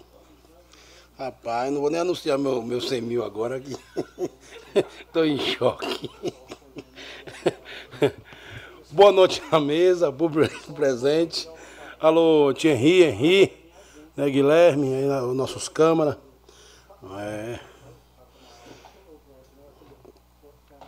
Aqui agradecer a Deus as bênçãos que vem acontecendo na minha vida até a voz entala. A minha filha completa idade nova daqui a pouquinho. É Bruna Evan, 17 anos. Só tenho que agradecer você ver esse menino aqui, esse, esse jovenzinho aqui, igual minha tia me chama. Fala jovenzinho. Mas tem, tem, tem pessoas que, que, que têm orgulho de mim. Ô, pensa de Deus, viu? Bruna, receba esse dia com seu maior e mais belo sorriso. Agradeça tudo que a vida tem lhe proporcionado e não desista de, perseguir seus sonhos, Bruna. Eu tenho orgulho de tu, negona, eu tenho orgulho de você. Ô Henrique, corta esse vídeo e vou mandar pra ela, viu? Muito orgulho, muito orgulho. Minha filha completa 17 anos amanhã. Obrigado, meu Deus, as bênçãos que vem acontecendo nessa vida desse ser humano aqui, essa vereança de A a Z. Eu venho aprendendo bastante, já estou aprendendo, crescendo cada dia. Não é fácil, não é fácil e, e muito feliz. Né? Tá ruim para um, mas tá bom para outro. Só tenho que agradecer a Deus. Agora falar agora dos, dos 100 mil que eu tenho aqui para anunciar. Eu estou até em choque. O, o menino anunciou não sei quantos milhões aí, aí quebrou meus 100 mil. Mas o pouco com Deus é muito, muito sem Deus é nada. Obrigado, esse menino aqui, esse jovem, esse menino aqui é, que dá suas palestras. Esse jovenzinho aqui, Jean. Jean, Deus está te usando, meu irmão. Eu, como vocês veem aqui, esse menino desse jeito, na hora da expressão, a gente até para pedir. Aí, ó. Não sei como esse. É um dom, Rafa. Parabéns, Rafa, parabéns. Ele conseguiu um milhão e o rapaz mandou só 100 mil, mas o pouco com Deus é muito, muito Deus é nada. Valeu, dona, dona, dona Valéria, né? Dona Valéria, esse menino Jean. Jean esclareceu lá minhas, palavras. Porque a gente, quando chega perto de- desse povo para pedir, a gente não sabe nem o que pedir direito. É tanta benção, tanta coisa. E tu é doido. Agora quero agradecer aqui o Alexandre Padilha, o ministro-chefe da Secretaria de, das Relações, junto com, com, com esse abençoado aqui, é, Luiz Cláudio Marculino, deputado, né? Destinou esses 100 mil para a saúde. Só tenho a agradecer. Valeu, Consenza. Querendo ou não, o Consenza está no meio, ele veio. Ah, lá, Paiuca, que, que deputado é aquele? Nem sei o nome do deputado, o Consenza sabe o nome de todo mundo. Ninguém escapa dele, que quem tem conhecimento, ele parece um HD. Aquele é fulano, aquele é fulano. E eu peço um minuto a ele, se eu posso estar falando nossa necessidade aqui. E obrigado. Então, fui contemplado com 100 mil. Eu estou até em choque, porque o menino aqui falou 3 milhões aí. Permite uma parte, Paiuca? Sim, senhor. Eu só queria, até vou deixar registrado aqui, na verdade, Paiuca, até trouxe cópia porque a Valéria entregou para nós, que é o deputado, o deputado Luiz Cláudio Marcolino, Marcolino, é. que foi através dele, mas foi uma emenda do Alexandre Padilha enquanto deputado federal. A emenda ah, é 39080012, ah, ela é para incremento temporário ao custeio do serviço de atenção primária à saúde para cumprimento de metas para o custeio de atenção básica. Vou deixar registrado, pai, o ofício número 87 2023, né, de, do Alexandre Padilha, inclusive esse ofício é a cópia que ele encaminhou à prefeita. Eu vou pedir para a Secretaria da Câmara, em nome da nossa bancada, encaminhe para a prefeita a cópia desse ofício. Ah, e agradecer você, né, Paiuca, Valeu, que teve com o Obrigado. deputado na Obrigado. cidade no sábado com o deputado. O deputado, nós agradecemos o deputado e estamos já fazendo também ah, mais articulação para conseguir recurso. Mais recurso, eh, logicamente, nós não temos o poderio econômico do Valdemar Costa Neto e do, e, e do Miguel Lombardi. Nós temos Alex Mamento, que tem nos ajudado, temos o- o- alguns outros deputados, mas estamos trabalhando. Inclusive, estou pedindo uma agenda com o Alexandre Padilha. Estou trabalhando muito isso para a gente ir no Palácio, porque só precisa de um, de um enter do, do Luiz Inácio Lula da Silva para que a gente libere aquele recurso da João Basso. Estamos pedindo agenda. Eu, inclusive, já acabei de entrar em contato com um amigo meu que é ligado ao Padilha, para ver se a gente consegue o mais rápido possível uma agenda, agenda no Palácio onde ele trabalha, lá em Brasília, para a gente levar a documentação e tentar emplacar mais emenda, vereador. Parabéns, e Vossa Excelência é importante porque no sábado Vossa Excelência já encostou nos deputados, vai fazendo filme, vai É, cobrando deputado. é. Até um deputado falou, Paiuca, mas tá esquecendo de mim? O Paiuca falou, não, o que eu tinha já acertei na eleição É, passada. Quem não tem Agora nada para me dar, não deve- não me deve nada. O Alex já. é o que nós estamos precisando, né, deputado, temos, ah, vereador Paiuca. Ah, vamos atrás de mais recursos, que é importante para a nossa cidade, principalmente a área da saúde. E parabéns desde já, a rua como é? João Basso Filho precisa, com urgência, aquele povo vem sofrendo pela poeira, e a poeira causa tendinite, é tudo. Olha aí, eu sou asmático através daquela poeira ali, pessoal. Quem sofre sou eu. Então a maioria daquele povo ali, sempre no, no PS, no pronto-socorro, o povo sofre. É caçamba, é carreta, é o povo. E, e futuramente, assim que, que Deus preparar essa rua aí, o povo do condomínio vai sair pela lateral. Não precisa nem entrar na rua na Nelson José Rocine, porque já tem sua própria saída, entendeu? Então já ameniza a poeira, esse povo que sai do condomínio. Eu não estou reclamando, mas é muita gente, é muita gente que passa na rua Nelson José Rocine. Assim que, que contemplar essa rua de consenso aí, ó, que o dinheiro já está na, na, nas tramitações aí, vai contemplar essa rua João Basso. Parabéns, Claudinho. Deus te abençoe, negão. E gostaria aqui de agradecer desde já a rua que, que a José Ganso, né? Já dá um parabéns aqui, que ainda vai passar o pilão amanhã para apilar lá a rua. Colocou a massa e vai apilar, não é isso, Ralf? Vai apilar lá, dar uma, uma contemplada. Parabéns desde já. Eu fiz um DVD lá com, com o PM Daniel. Fiz um, um. Oi, gente! Aquela chamada. E fizemos essa chamada eu, a Laílson, Claudinho passou lá também, o Adenito que mora lá já pediu também. Então, só tenho a agradecer, porque o povo tá tudo bonitinho para ir para seus trabalhos. Aí vê um ônibus correndo que está atrasado, aí já cai dentro do buraco, já molha a pessoa e tem que ir em casa novamente. É só Deus na causa. É, e aí no centro de lazer, por favor, duas pessoas achou carrapato, achou carrapato no, no, no corpo, então pedi para detetizar lá, pedi, bota o nome da bancada, todos os vereadores, se possível, pedi para detetizar que tinha carrapato. Tem um vídeo aqui, o, o cidadão com carrapato no corpo. Então pedi para detetizar, porque lá é uma área de lazer, e aí vai cachorro e gato, e o gato já acompanha o dono, o dono não chamou, mas o gato aparece, e aí ele defeca na areia também. Então aproveitar e dar uma Pede um detetizada. requerimento, vereador. Sim, sim, botar o nome da, da, da bancada toda aí.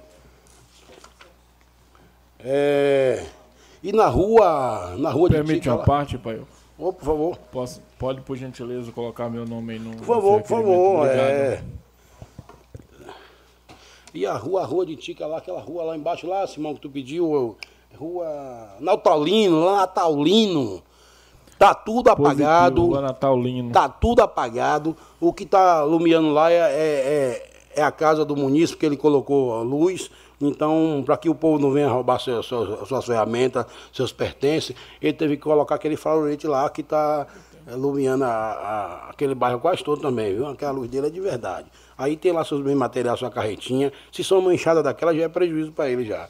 Então, como já o vereador Simão foi dono da, da moção, e, né, e já foi, Jean já levou para Brasília, já está prestes a, a trocar esses 128 postos. Misericórdia, é poste demais. E eu apareci mais uns dois aí, viu? Eu tenho mais uns dois para vocês colocar na lista.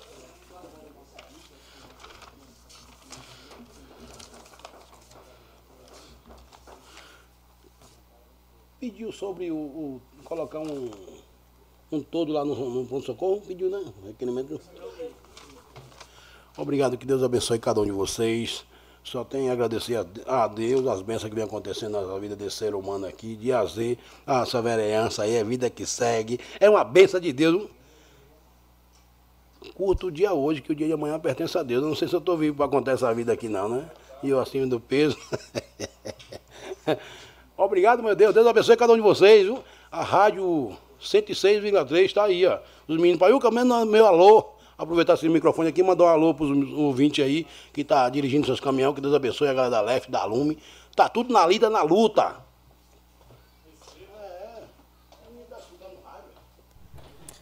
Com a palavra agora, o ex-presidente vereador Jean Ferreira. Boa noite, nobres vereadores, funcionários, internautas e ouvintes da 106.3 Sucesso FM. Começo aqui convidando a todos para a festa, a 46 Festa do Caldo de Cana, na Escola Cesarino Bor, que vai acontecer no dia 10, no próximo domingo. Então é muito importante a participação da população. Também em nome aqui da, da Escola do CID, da professora Maria Sônia, da minha sobrinha Caterine, que estuda com a Maria Sônia, gostaria de convidar a todos. Vai acontecer novamente a campanha de doação de leite. Teve o ano passado, será no dia 12 do 9, das 15 às 19 horas, no portão da educação infantil da escola do CID.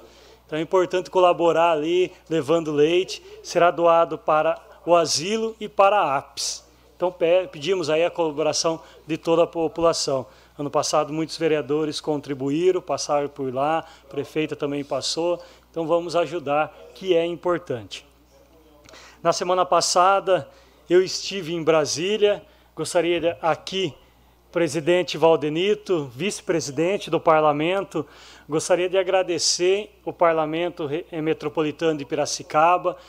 Eu não faço parte do parlamento, mas fui convidado pela Comissão Jovens, Jovem do Parlamento, por ano passado ter criado aqui a comissão, onde tivemos debates importantes e o qual levamos e apresentamos para os ministros lá em Brasília. Então agradeço aqui em nome do Tiago, que é o presidente do parlamento, em especial a doutora Kathleen, que é a presidente da comissão do, do Parlamento Jovem, e a todos os vereadores que estiveram lá.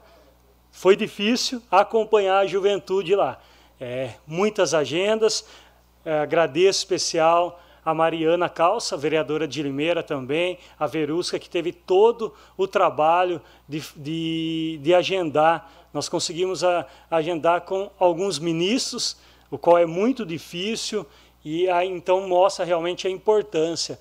Márcio França atendeu, o ministro do, de Portos e Aeroportos. Nós fomos lá, na verdade, para debater melhorias para a região de Piracicaba. Então foram abordados diversos assuntos, mas em especial para a juventude de toda, de toda a região aqui. É, conversamos também com Padilha, com a ministra Margarete Menezes, enfim, e mais especial com o meu deputado, Alex Manente. É, apresentamos lá aos vereadores, é, também a Tabata Amaral, enfim, foram tantos deputados que nos atenderam lá. É, que a gente só tem a agradecer o tratamento e como foi, foi apresentado uh, os debates é, importantes e eu tenho certeza que vão de encontro realmente com toda a juventude aí. Agradeço especial Alex Manente por novamente estender a mão aí à nossa cidade. Em breve também vamos anunciar algumas melhorias, alguma, alguns benefícios, algumas conquistas nossas aqui para Iracemápolis. E é assim que a gente vai continuar trabalhando, é, com muita responsabilidade, com dedicação, não é fácil. Tu não pensa estar em Brasília, mas, meu Deus do céu, que calor lá de terra não é fácil, né? Meu Deus, mas enfim, é, muitas agendas e para quem não conhece, o deslocamento lá é, é, muito é muito longo, na verdade, muito, a gente anda demais, demais.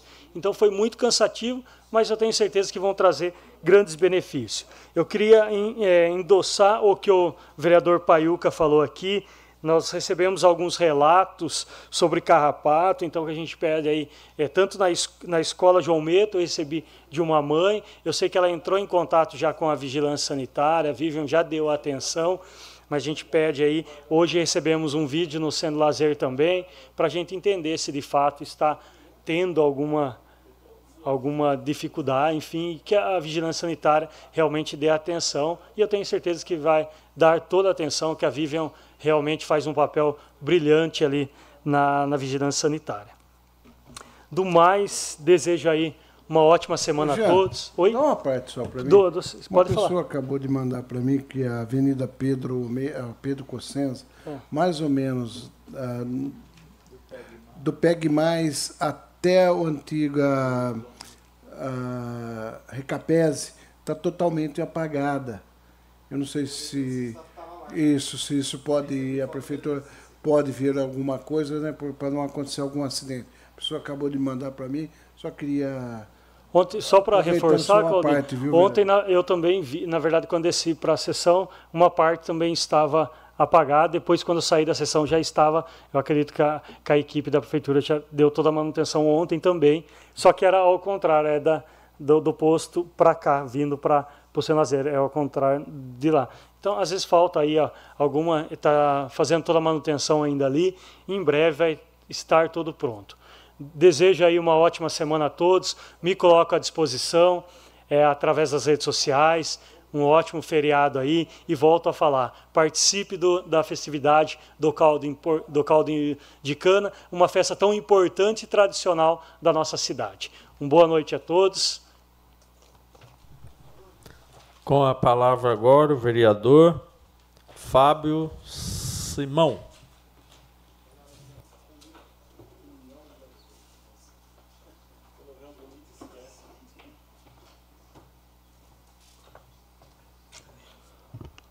Senhor presidente, mais uma vez boa noite. Boa noite aos demais vereadores. Boa noite o Henry Vilela, o Fabinho, a nossa equipe técnica aqui da Câmara. Boa noite pessoal de casa. Senhor presidente, daqui mais precisamente três dias, né, para o dia 7, se comemora 7 de setembro, o dia da independência do Brasil, onde Dom Pedro ali pertinho no no Riacho Ipiranga, né? Gritou, deu o grito da independência, independência ou morte. A gente foi aí, ficou independente dos domínios dos portugueses, né? Que vieram aqui, invadiram nossa terra e a gente teve que lutar para ser independente. Posso falar muita coisa que eu sou descendente deles, então faço parte dos dois povos. Mas a gente conhece uma história recente do Brasil aí, que de independência não temos quase nada, né? Ou melhor, de liberdade não temos quase nada. Nessa Câmara eu ouvi por várias bocas, eu começo a analisar, Braulio, as coisas. Eu vi vereadores de diferentes partidos aqui hoje, de até de ideologias diferentes, concordando com a mesma coisa, com os mandos e desmandos do STF fazendo o que é papel do legislativo, o STF hoje já cria ideia, já executa, sem se importar com o que é o papel do legislativo criar. Então, eu vejo que no Brasil hoje tem pouca liberdade, muito pouca, não se pode mais duvidar de nada. O último que, que duvidou aí do sistema eleitoral, foi o ex-presidente Bolsonaro, está inelegível por isso não se pode mais dar opinião, não sei nem qual será a consequência após a minha fala, que a gente nunca se sabe. O semideus Xandão pune a qualquer momento. Só chegar até ele, ele mete a caneta e está punido. Congresso Nacional acovardado, briga, briga, discute, posta vídeo na internet, posta hashtag, coisa mais linda, cores da bandeira nacional e nada.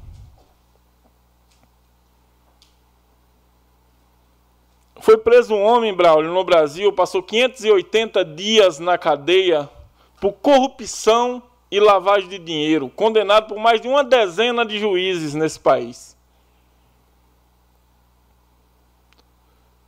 Por uma, vamos dizer assim, uma porção de advogados que foram formados ali defendendo eles mesmos, que do nada, num passe de mágica, caiu de paraquedas no STF. Esses mesmos advogados que do nada viraram juízes, dizem as más línguas, tem alguns que nem o AB tem, então não pode chamar de advogado. Você que é formado em direito, Braulio, você sabe o que eu estou falando. Virou juiz do STF. Esses mesmos advogados tirou esse homem da cadeia, colocou esse homem para disputar a eleição, que a gente tem que confiar no resultado da urna, porque se a gente dizer que não confia, é capaz de ficar inelegível, ser processado e preso. Esse homem ganhou a presidência da República, instalou ali novamente o seu sistema que já tinha, só faltava ele ali executando e dando as, dando as ordens. Colocou-se um ministro da Justiça que representa, que Deus me perdoe, que representa o Estado do Maranhão e as suas riquezas, a sua boa educação, a sua boa segurança, se alguém entende de ironia. O resultado do Maranhão hoje é a cara do Flávio Dino, que é o ministro aí da, da Justiça. Ministro da Justiça. É difícil de falar, gente, engasga. O povo do Maranhão não tem nada a ver com isso, mas isso é a cara do Flávio Dino. Simplesmente, Braulio, houve aquela invasão ali, o famoso, a famosa invasão ali do Congresso, arquitetada, se vê imagem, o bonitão do general G. Dias no meio do povão ali organizando, andando para cima e para baixo. Simplesmente as, as imagens principais foram apagadas do sistema. Já pensou? O que é está virando isso aí? Com a benção do semideus chamado Xandão. Vou falar o nome completo, não. Sei lá se não vai me caçar amanhã. É Xandão. Do Todo-Poderoso. Faquin é, faz campanha para Dilma, vira ministro do STF. Toffolo é amigo do Lula, vira ministro do STF. O advogado do Lula vira ministro do STF. Xandão advoga para o Temer e vira ministro do STF. E assim se vai o Brasil, Brasil de um Congresso Nacional acovardado, de um Senado Federal acovardado, que não tem coragem de fazer o seu papel. E aí, Braulio, aí que vem o 7 de setembro. A gente sabe que o 7 de setembro é um dia ali, foi proclamar a independência do Brasil, mas é um dia considerado para nós brasileiros como um dia da gente proclamar a liberdade de ser brasileiro. E onde que está o exército de Caxias, Braulio, que é tanto lembrado no 7 de setembro? Onde que estão o exército, o famoso exército de Caxias? Que hoje, infelizmente, Braulio, é uma tristeza falar isso, é conhecido nas redes sociais como o exército de melancias. Não sou eu que falo, porque eu tenho muito amor ao meu país, Respeito muito a história do Exército Brasileiro. Mas, infelizmente, Braulio, a história de Castelo Branco, de Costa e Silva, do Ernesto Geisel, a história de, Figueiredo, a história de Vilas Boas, está aí, está vivo ainda. Foi manchada, ou rasgada, cuspida, entregue à esquerda. O porquê melancia? Que cor que é a melancia por fora? Que cor que é por dentro? Vai chegar um dia que nós, não digo nem vereador, população, vamos ter que acordar esses caras. Cadê a liberdade do nosso país? Cadê os jornalistas que começou a falar? Alan dos Santos. Está onde, William? Ninguém nem sabe na certão onde está. Está exilado em algum país aí, que não pode falar aqui no Brasil. Não pode. E é dias após dias. CNN, Jovem Pan, o jornalista que fala cai. A ordem vem na hora. No outro dia o cara nem assume a bancada mais. O político que fala tá preso. Tem um monte. Político de mandato, sem mandato, e o povo achando bonito. Aqueles manifestantes que foram presos, na grande maioria, estavam na frente de um quartel, mulheres, idosas, homens, crianças, idosos. Foram presos, tem deles que estão presos até hoje por defender a liberdade de um país. Que qualquer cidadão brasileiro deveria ter a liberdade de pedir o que quiser. Se ele estiver cometendo um crime, que ele responda pelo crime. Mas um cidadão pedindo uma intervenção militar que seja, que não, não sou eu pedindo, o pessoal estava lá, estava pedindo isso, eles têm que ter liberdade de pedir isso, eles acham que isso é melhor para o país. Aí prenderam como criminosos estão até hoje alguns mofando lá, enquanto o STF todo dia dá um, um presentinho para um presidiário sair da cadeia. Inclusive, aquele no dia 8 de novembro de 2009, que, na minha opinião, o maior bandido já pisou na terra né, é, nesse país, chamado Luiz Inácio Lula da Silva, foi solto, jogado nas urnas. E a eleição a gente tem que falar que foi legítima, sim, senão. Eu não sei nem se eu saio aqui dessa câmera. Então tá aí. Dia 7 de setembro, que seria um dia que a gente ia para as ruas expressar a nossa liberdade, ou pedir a nossa liberdade. Pessoal, lembra daquele, daquela hashtag, uns anos atrás, aí, bem triste? Fique em casa. Vamos assistir uma série em casa, assistir o Rambo. O Rambo botando a metralhadora na mão do macaco e rebentando tudo. Vamos assistir o Rambo em casa? Vamos ficar em casa. Dia 7 de setembro, fique em casa porque nem Forças Armadas, nem Congresso Nacional, nem Presidência da República, ninguém desse país hoje merece a gente ir para a rua expressar o nosso amor por esse país. A gente ama, vocês sabem o tamanho do nosso amor. Mas vamos ficar em casa dessa vez. Seu presidente, que Deus abençoe imensamente o nosso país. Com a palavra agora o vereador Cláudio Có César. Senhor presidente, senhores vereadores, o pessoal que nos acompanha pela rádio, boa noite a todos pela internet. Senhor presidente, primeiramente, nós temos uma reunião da Comissão de Reestruturação, que faz parte do vereador Jean, o vereador Braulio, junto com o sindicato. O sindicato, ah, numa conversação, uh, pediu para que a comissão levasse a Vossa Excelência o projeto que se trata da reformulação uh, da questão dos motoristas, que deve ser o projeto 56 e o projeto 60, que Vossa Excelência encaminhe para a comissão de reestruturação, para a gente começar a discutir na comissão de reestruturação esses dois projetos. Queria iniciar falando dos buracos na cidade, presidente, fazer uma indicação da rua José Quinelato.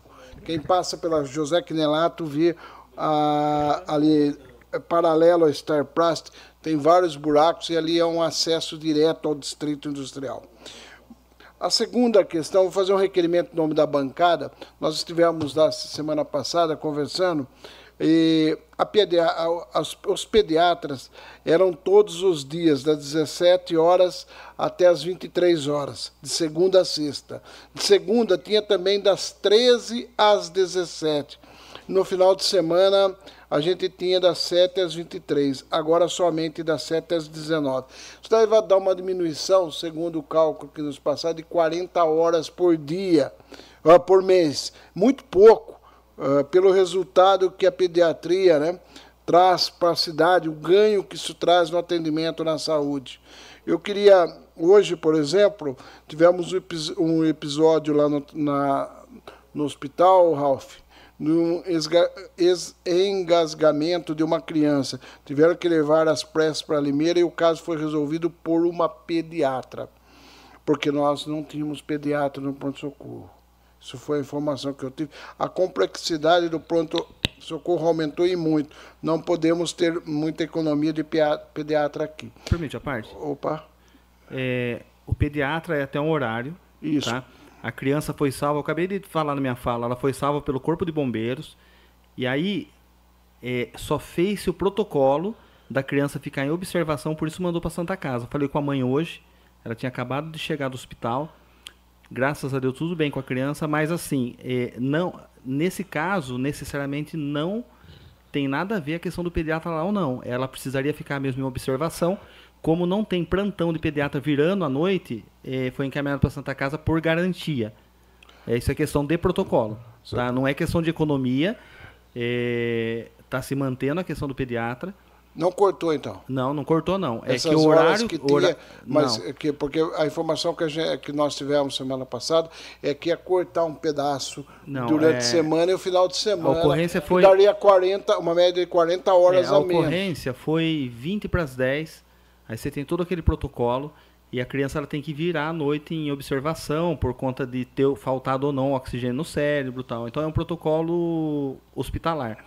Aí encaminhou-se ela lá porque tem uma UTI pediátrica, tem todo um uma estrutura, né? É estrutura. Então assim é um protocolo comum, né? Tá. Não, não foi, não, não assim é, falar que se está economizando, tal, não, não procede não. Tá, mas a gente vai manter o requerimento, Ralf, pedindo informação dessa questão dos horários do pediatra, que é importante, inclusive, para a gente ah, passar para a população. Queria agradecer imensamente o pessoal lá do Pronto-Socorro, que trabalha, se dedica, e a gente sabe do esforço que os médicos que estão aí, o pessoal, os enfermeiros, todos os funcionários, os motoristas, todos têm.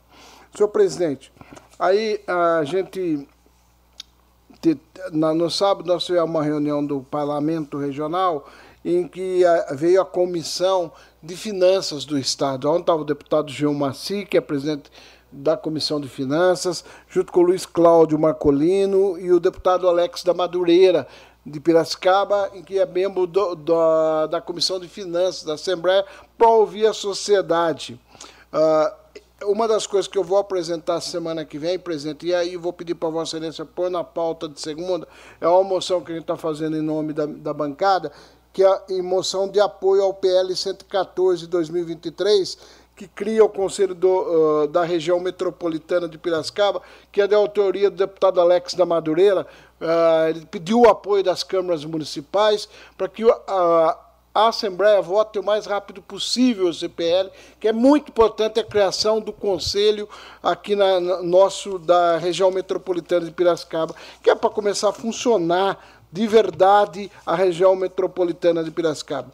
Eu levei algumas reivindicações, queria registrar aqui, registramos lá em nome da bancada, inclusive em nome também do município de Iracemápolis, que é a duplicação da SP 151, que liga Iracemápolis, Limeira e Piracicaba, ah, para o orçamento de 24 do Estado. Ah, algum- ah, duas obras de retorno da rodovia Luiz Ometo, vereador Valdenito, vereador Paiuca, que se encontrava lá. inclusive, o ofício, a prefeita arrumou para mim uma cópia de todos os processos do DR, aonde se faz esse projeto na rodovia que liga Iracemapa com Santa Bárbara. Nós vamos encaminhar amanhã para o Alex da Madureira, parte da, de todos esses protocolos e para o deputado Luiz Cláudio Marcolino também desse projeto que a gente levou lá na, no sábado. A vicinal que liga Iracemápolis Santa Gertrudes no trevo, no trecho de Iracemápolis até Santa Gertrudes, né?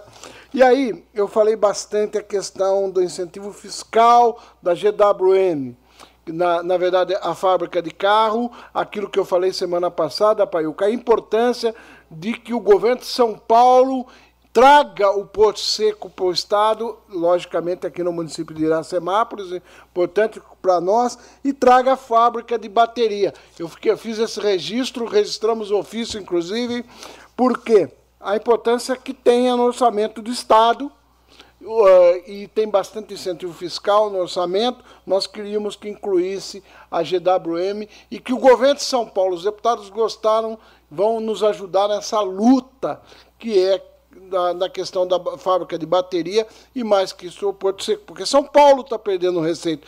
Hoje eu vi, inclusive, que o Hora, o Hora que é o, carro, o, novo, o novo carro que a GWM está programando para começar em maio do ano que vem a produção aqui na Semápolis. É o carro, carro médio deles. A importância, vai começar a caminhonete. A importância também da gente trazer o Porto Seco e a fábrica de bateria. Isso é fundamental para nós.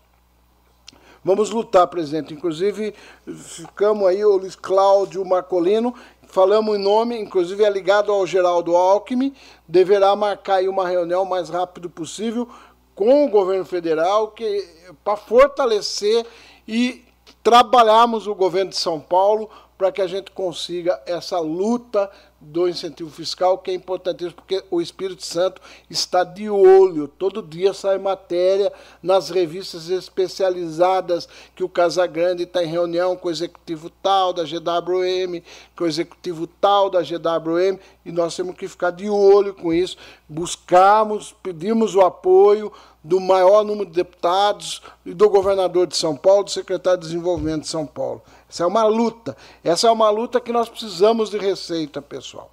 Agora, eu Uma, queria- uma parte aí, por favor, Claudinho. uma parte é o vereador Valdenito. É, nessa questão, realmente, ela é, ela é muito séria, porque nós, já, nós tem a fábrica aqui, vai produzir aqui, e os derivados, que nem a bateria, o Porto Seco, vai para outro estado, não faz sentido.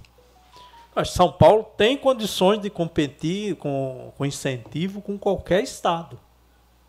Então nós temos, nós, quando eu digo nós, nós vereador, nós o executivo, deputado, nós temos que brigar no bom sentido para que possamos trazer a fábrica de bateria, se não o Porto Seco, que é muito importante eh, para arrecadação do município, aqui para Iracemápolis. Nós tem a fábrica de deixar tudo e ir para outro estado, para Vitória do Espírito Santo. Não. Nós temos a obrigação de, de tentar, de buscar para que, para que isso possa acontecer aqui na nossa cidade, no município de Iracemápolis. Obrigado pela parte, vereador. Estamos à disposição, presidente.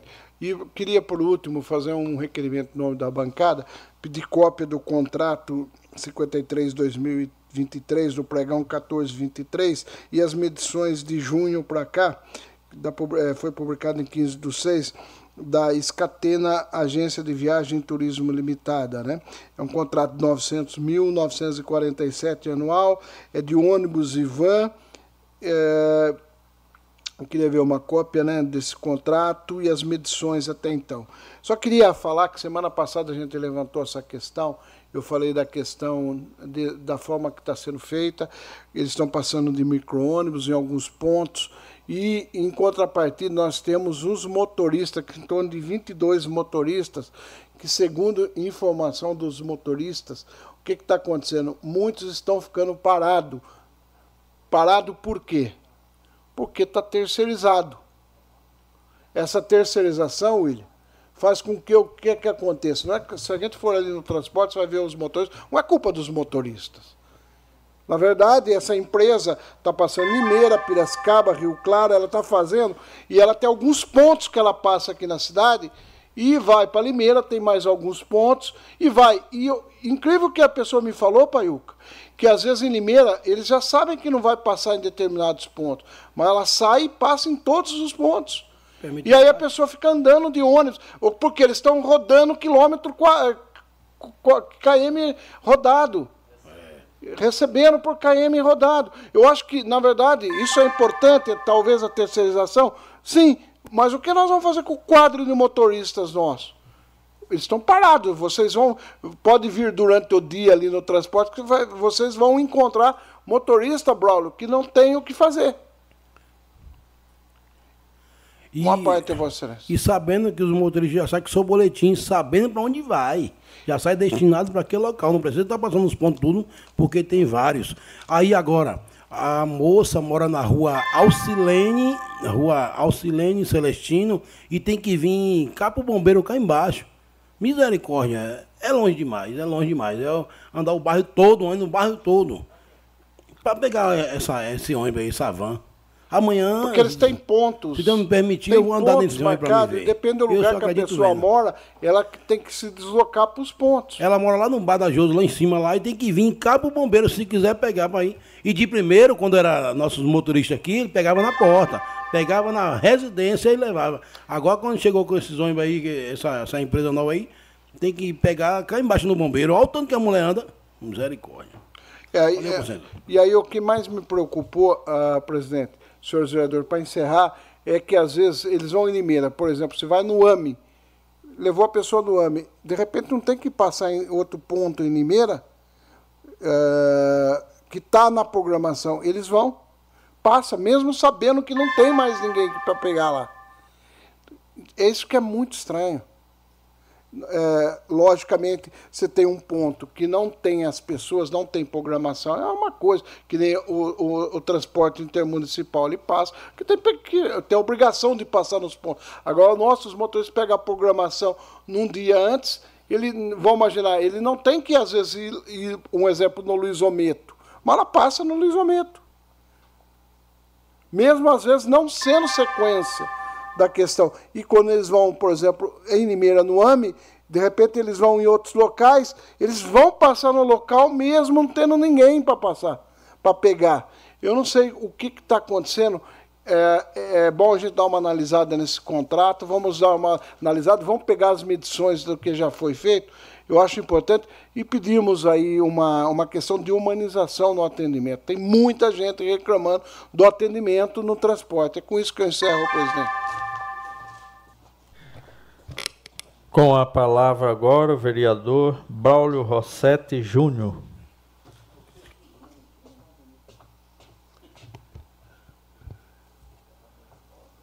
Cumprimento, senhor presidente, os nobres vereadores dessa Casa de Leis, a todas as pessoas que ainda nos acompanham por todos os meios de comunicações disponíveis em nosso município, os rádio ouvintes da 106.3 Sucesso FM, ao meu amigo Henry, seu fiel escudeiro aí do lado, um abraço, uma boa noite.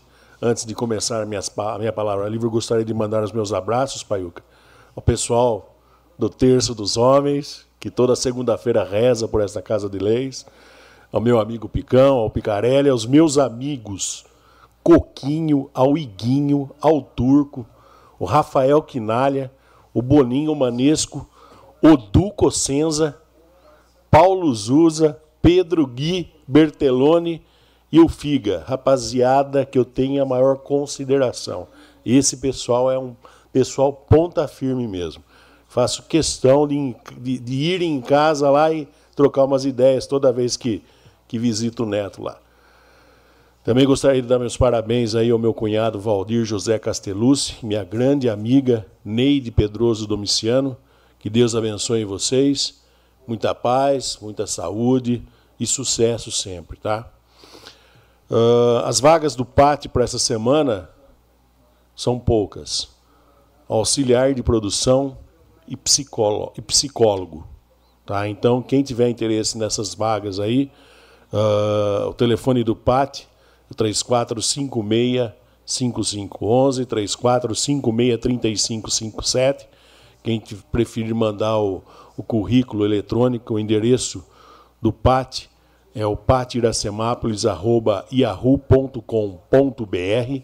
Quem preferir pessoalmente do PAT, o horário de atendimento é das 8 às 16 e tem também o PAT disponibiliza aí um grupo de WhatsApp, que é o 19 99830 9439. Vou repetir: 19 99830 9439. Então temos aí 34565511, 3456 3557 patiracemápolis.yahoo.com.br e temos também a pessoa preferir pessoalmente, das 8 às 16 é o horário de atendimento do PAT. Lembrando a, a, toda, a todos que o PAT hoje se encontra em novo endereço, hein? Fica na rua Duque de Caxias, número 520, centro, no antigo prédio da Coordenadoria da Educação. Ou para gente que é mais experiente aqui no município, é o antigo prédio da Vaca Mecânica. Então aí, os meus abraços a Gisele Rossini, a Marli, a Neuza Massaroto, ao Gustavo, a Monique, ao Marcial Matias, que faz parte da Junta Militar e também se encontra ali no, no, no prédio, e a Nair Menezes com a estagiária Tamires, que é do Banco do Povo. Um abraço especial também a Virgínia Frasson, a Emily Adal, a Luísa, que também fizeram parte dessa equipe e para minha amiga Bernadette Pinheiro, que, conseguir dar um, que conseguiu dar um destaque a mais ao PAT. O Zé Roberto e o pessoal dos serviços urbanos pede para agradecer toda a população mais uma vez pela colaboração na ação da Operação Cata Cacareco. Então, uh, foi, foi bem feito.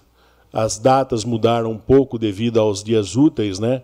mas eu peço à população que continue anotando aí que de praxe é 25, 26 e 27, do lado de cima da Avenida Pedro Cossenza, dias 28, 29 e 30, o lado de baixo da Avenida Pedro Cossenza. Vale lembrar a população que até novembro os dias normais para coleta são esses aí, de 25 a 30 de cada mês. Caso haja mudança, como houve dessa última, nas datas, a prefeitura estará comunicando toda a população. Continuamos aí pedindo à população de Iracemápolis que coloque seus descartes antes da data, que não coloque, não coloque seus descartes antes da data programada, até para que nossa cidade fique limpa. Contamos com a colaboração e a educação de todos. Eu aproveito aí também para mandar um abraço ao Zé Roberto e a toda a equipe dos serviços urbanos que vem realizando um excelente trabalho. Inclusive, na semana passada, eu precisei e muito da colaboração deles em duas situações distintas e fui muito bem atendido, como sempre. Então, Zé Roberto, a equipe dos serviços urbanos, muito obrigado pela, pelo atendimento, pelo, pelo pronto atendimento.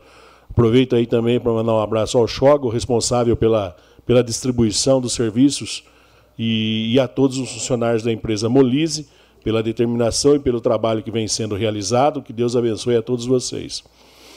Eu geralmente eu, eu colho algumas informações ali com o Silvio Sartori, né? Com relação aos poços artesianos, estamos a, ao executivo aguarda um posicionamento ainda do Estado.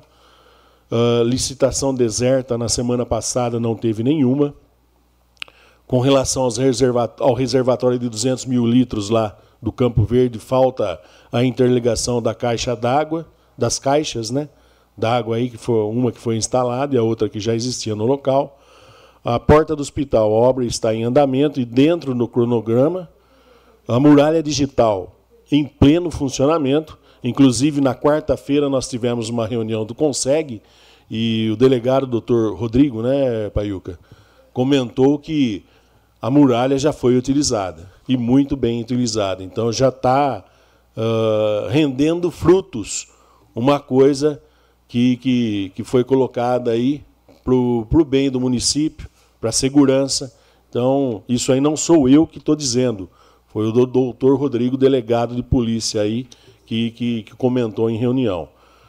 Uh, a operação Tapa Buraco, pessoal, hoje foi recebido aí 17 toneladas, sendo planejado pelo executivo a entrega de mais massa asfáltica na quarta e também na quinta-feira. O Santo Rossetti, as obras continuam, a reforma do velório, a reforma continua. Uh, o edital do lixo, isso é muito importante, está no, no, no, jurídico. O jurídico da, da, do executivo tá, está fazendo as adequações necessárias para futura publicação. Uh, vamos lá, tem mais algumas coisas aqui. Hoje, o vereador Cláudio comentou já, nós tivemos aí a reunião do, do, da Comissão do Funcionalismo Público, juntamente com. Hoje estivemos reunidos juntamente aí com o pessoal do sindicato, né? Dr. Rafael, Dona Odila, que é presidente, para discutir alguns pontos pendentes e que, que podem ser melhorados no, no Estatuto do Funcionalismo Público. Alguns pontos aí como vale transporte, gratificações, dentre outros, dentre outros assuntos que vão ser levados ao conhecimento da prefeita e também ao conhecimento do departamento jurídico da prefeitura, para que seja num futuro bem próximo, tem que ser bem próximo, muito próximo, para ser discutido também com o funcionário. Queria aqui dar os parabéns à Associação Regional de Basquete, em Iracemápolis, que há mais de 30 anos faz história no basquete de nossa região. No final de semana passado, na cidade de Itu, realizaram um festival de basquete reunindo seis equipes sub-20, sub-12 das cidades de Itatiba, Itupeva, Santa Cruz, Mococa e Itu. Então aí queria mandar um abraço ao meu amigo Pigura, que é vice-presidente da associação, ao senhor Edmilson Vermelho, de Sumaré, que é o atual presidente. E aproveito também para mandar um abraço ao meu amigo Enio, que é presidente da Federação Paulista de Basquetebol. Quem sabe a coordenadoria do esporte do nosso município possa também fazer um evento desse porte em nossa cidade. Assim como o futebol de salão, o vôlei e o basquete sempre foi um esporte de destaque em nosso município, o basquete também foi. Uh, finalizando aqui, presidente, eu, eu gostaria aqui só de, de, comentar, deixar esclarecido à população que eu estou observando o atendimento do pronto atendimento do pronto socorro, né, do nosso município. Quero deixar bem elencado que estou constantemente aí visitando o nosso PS, conversando com, com a população ali que frequenta, que frequenta com os funcionários, até para ouvir sugestões e melhorias que, que fazem o, o serviço ser bem ainda mais executado. Tá? Só queria finalizar, essa é para finalizar, o, vereador Paiuca comentou a respeito da, da, da emenda, né, Paiuca, que, que foi buscar. É, o que eu posso deixar esclarecido a Vossa Excelência? Se o senhor me trouxer um real, a população de Iracemápolis já agradece. Porque, independente da quantidade de dinheiro que foi trazido ou não, eu acho que vale é a intenção de cada um aqui dentro dessa casa. Então, se a intenção é para o bem da população, tenho certeza absoluta que Vossa Excelência sabe do que eu estou dizendo. A população agradece, inclusive o que a gente estava comentando nos intervalos aqui, que o pessoal estava fazendo, reunindo as comissões. O que vale é a nossa intenção de estar tá podendo ajudar sempre a população. É o coração, exatamente. Independente do valor que é trazido ou não. Do mais, uma abençoada a toda a população de Iracemápolis. Fiquem com Deus e que Ele nos proteja.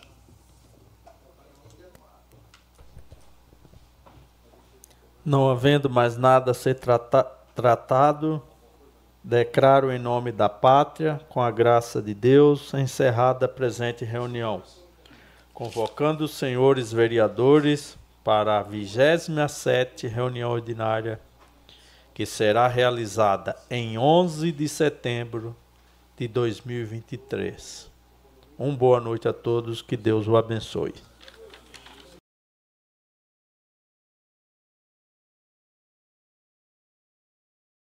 Você ouviu a sessão da Câmara Municipal de Iracemápolis. Para mais informações, acesse www.câmarairacemápolis.sp.gov.br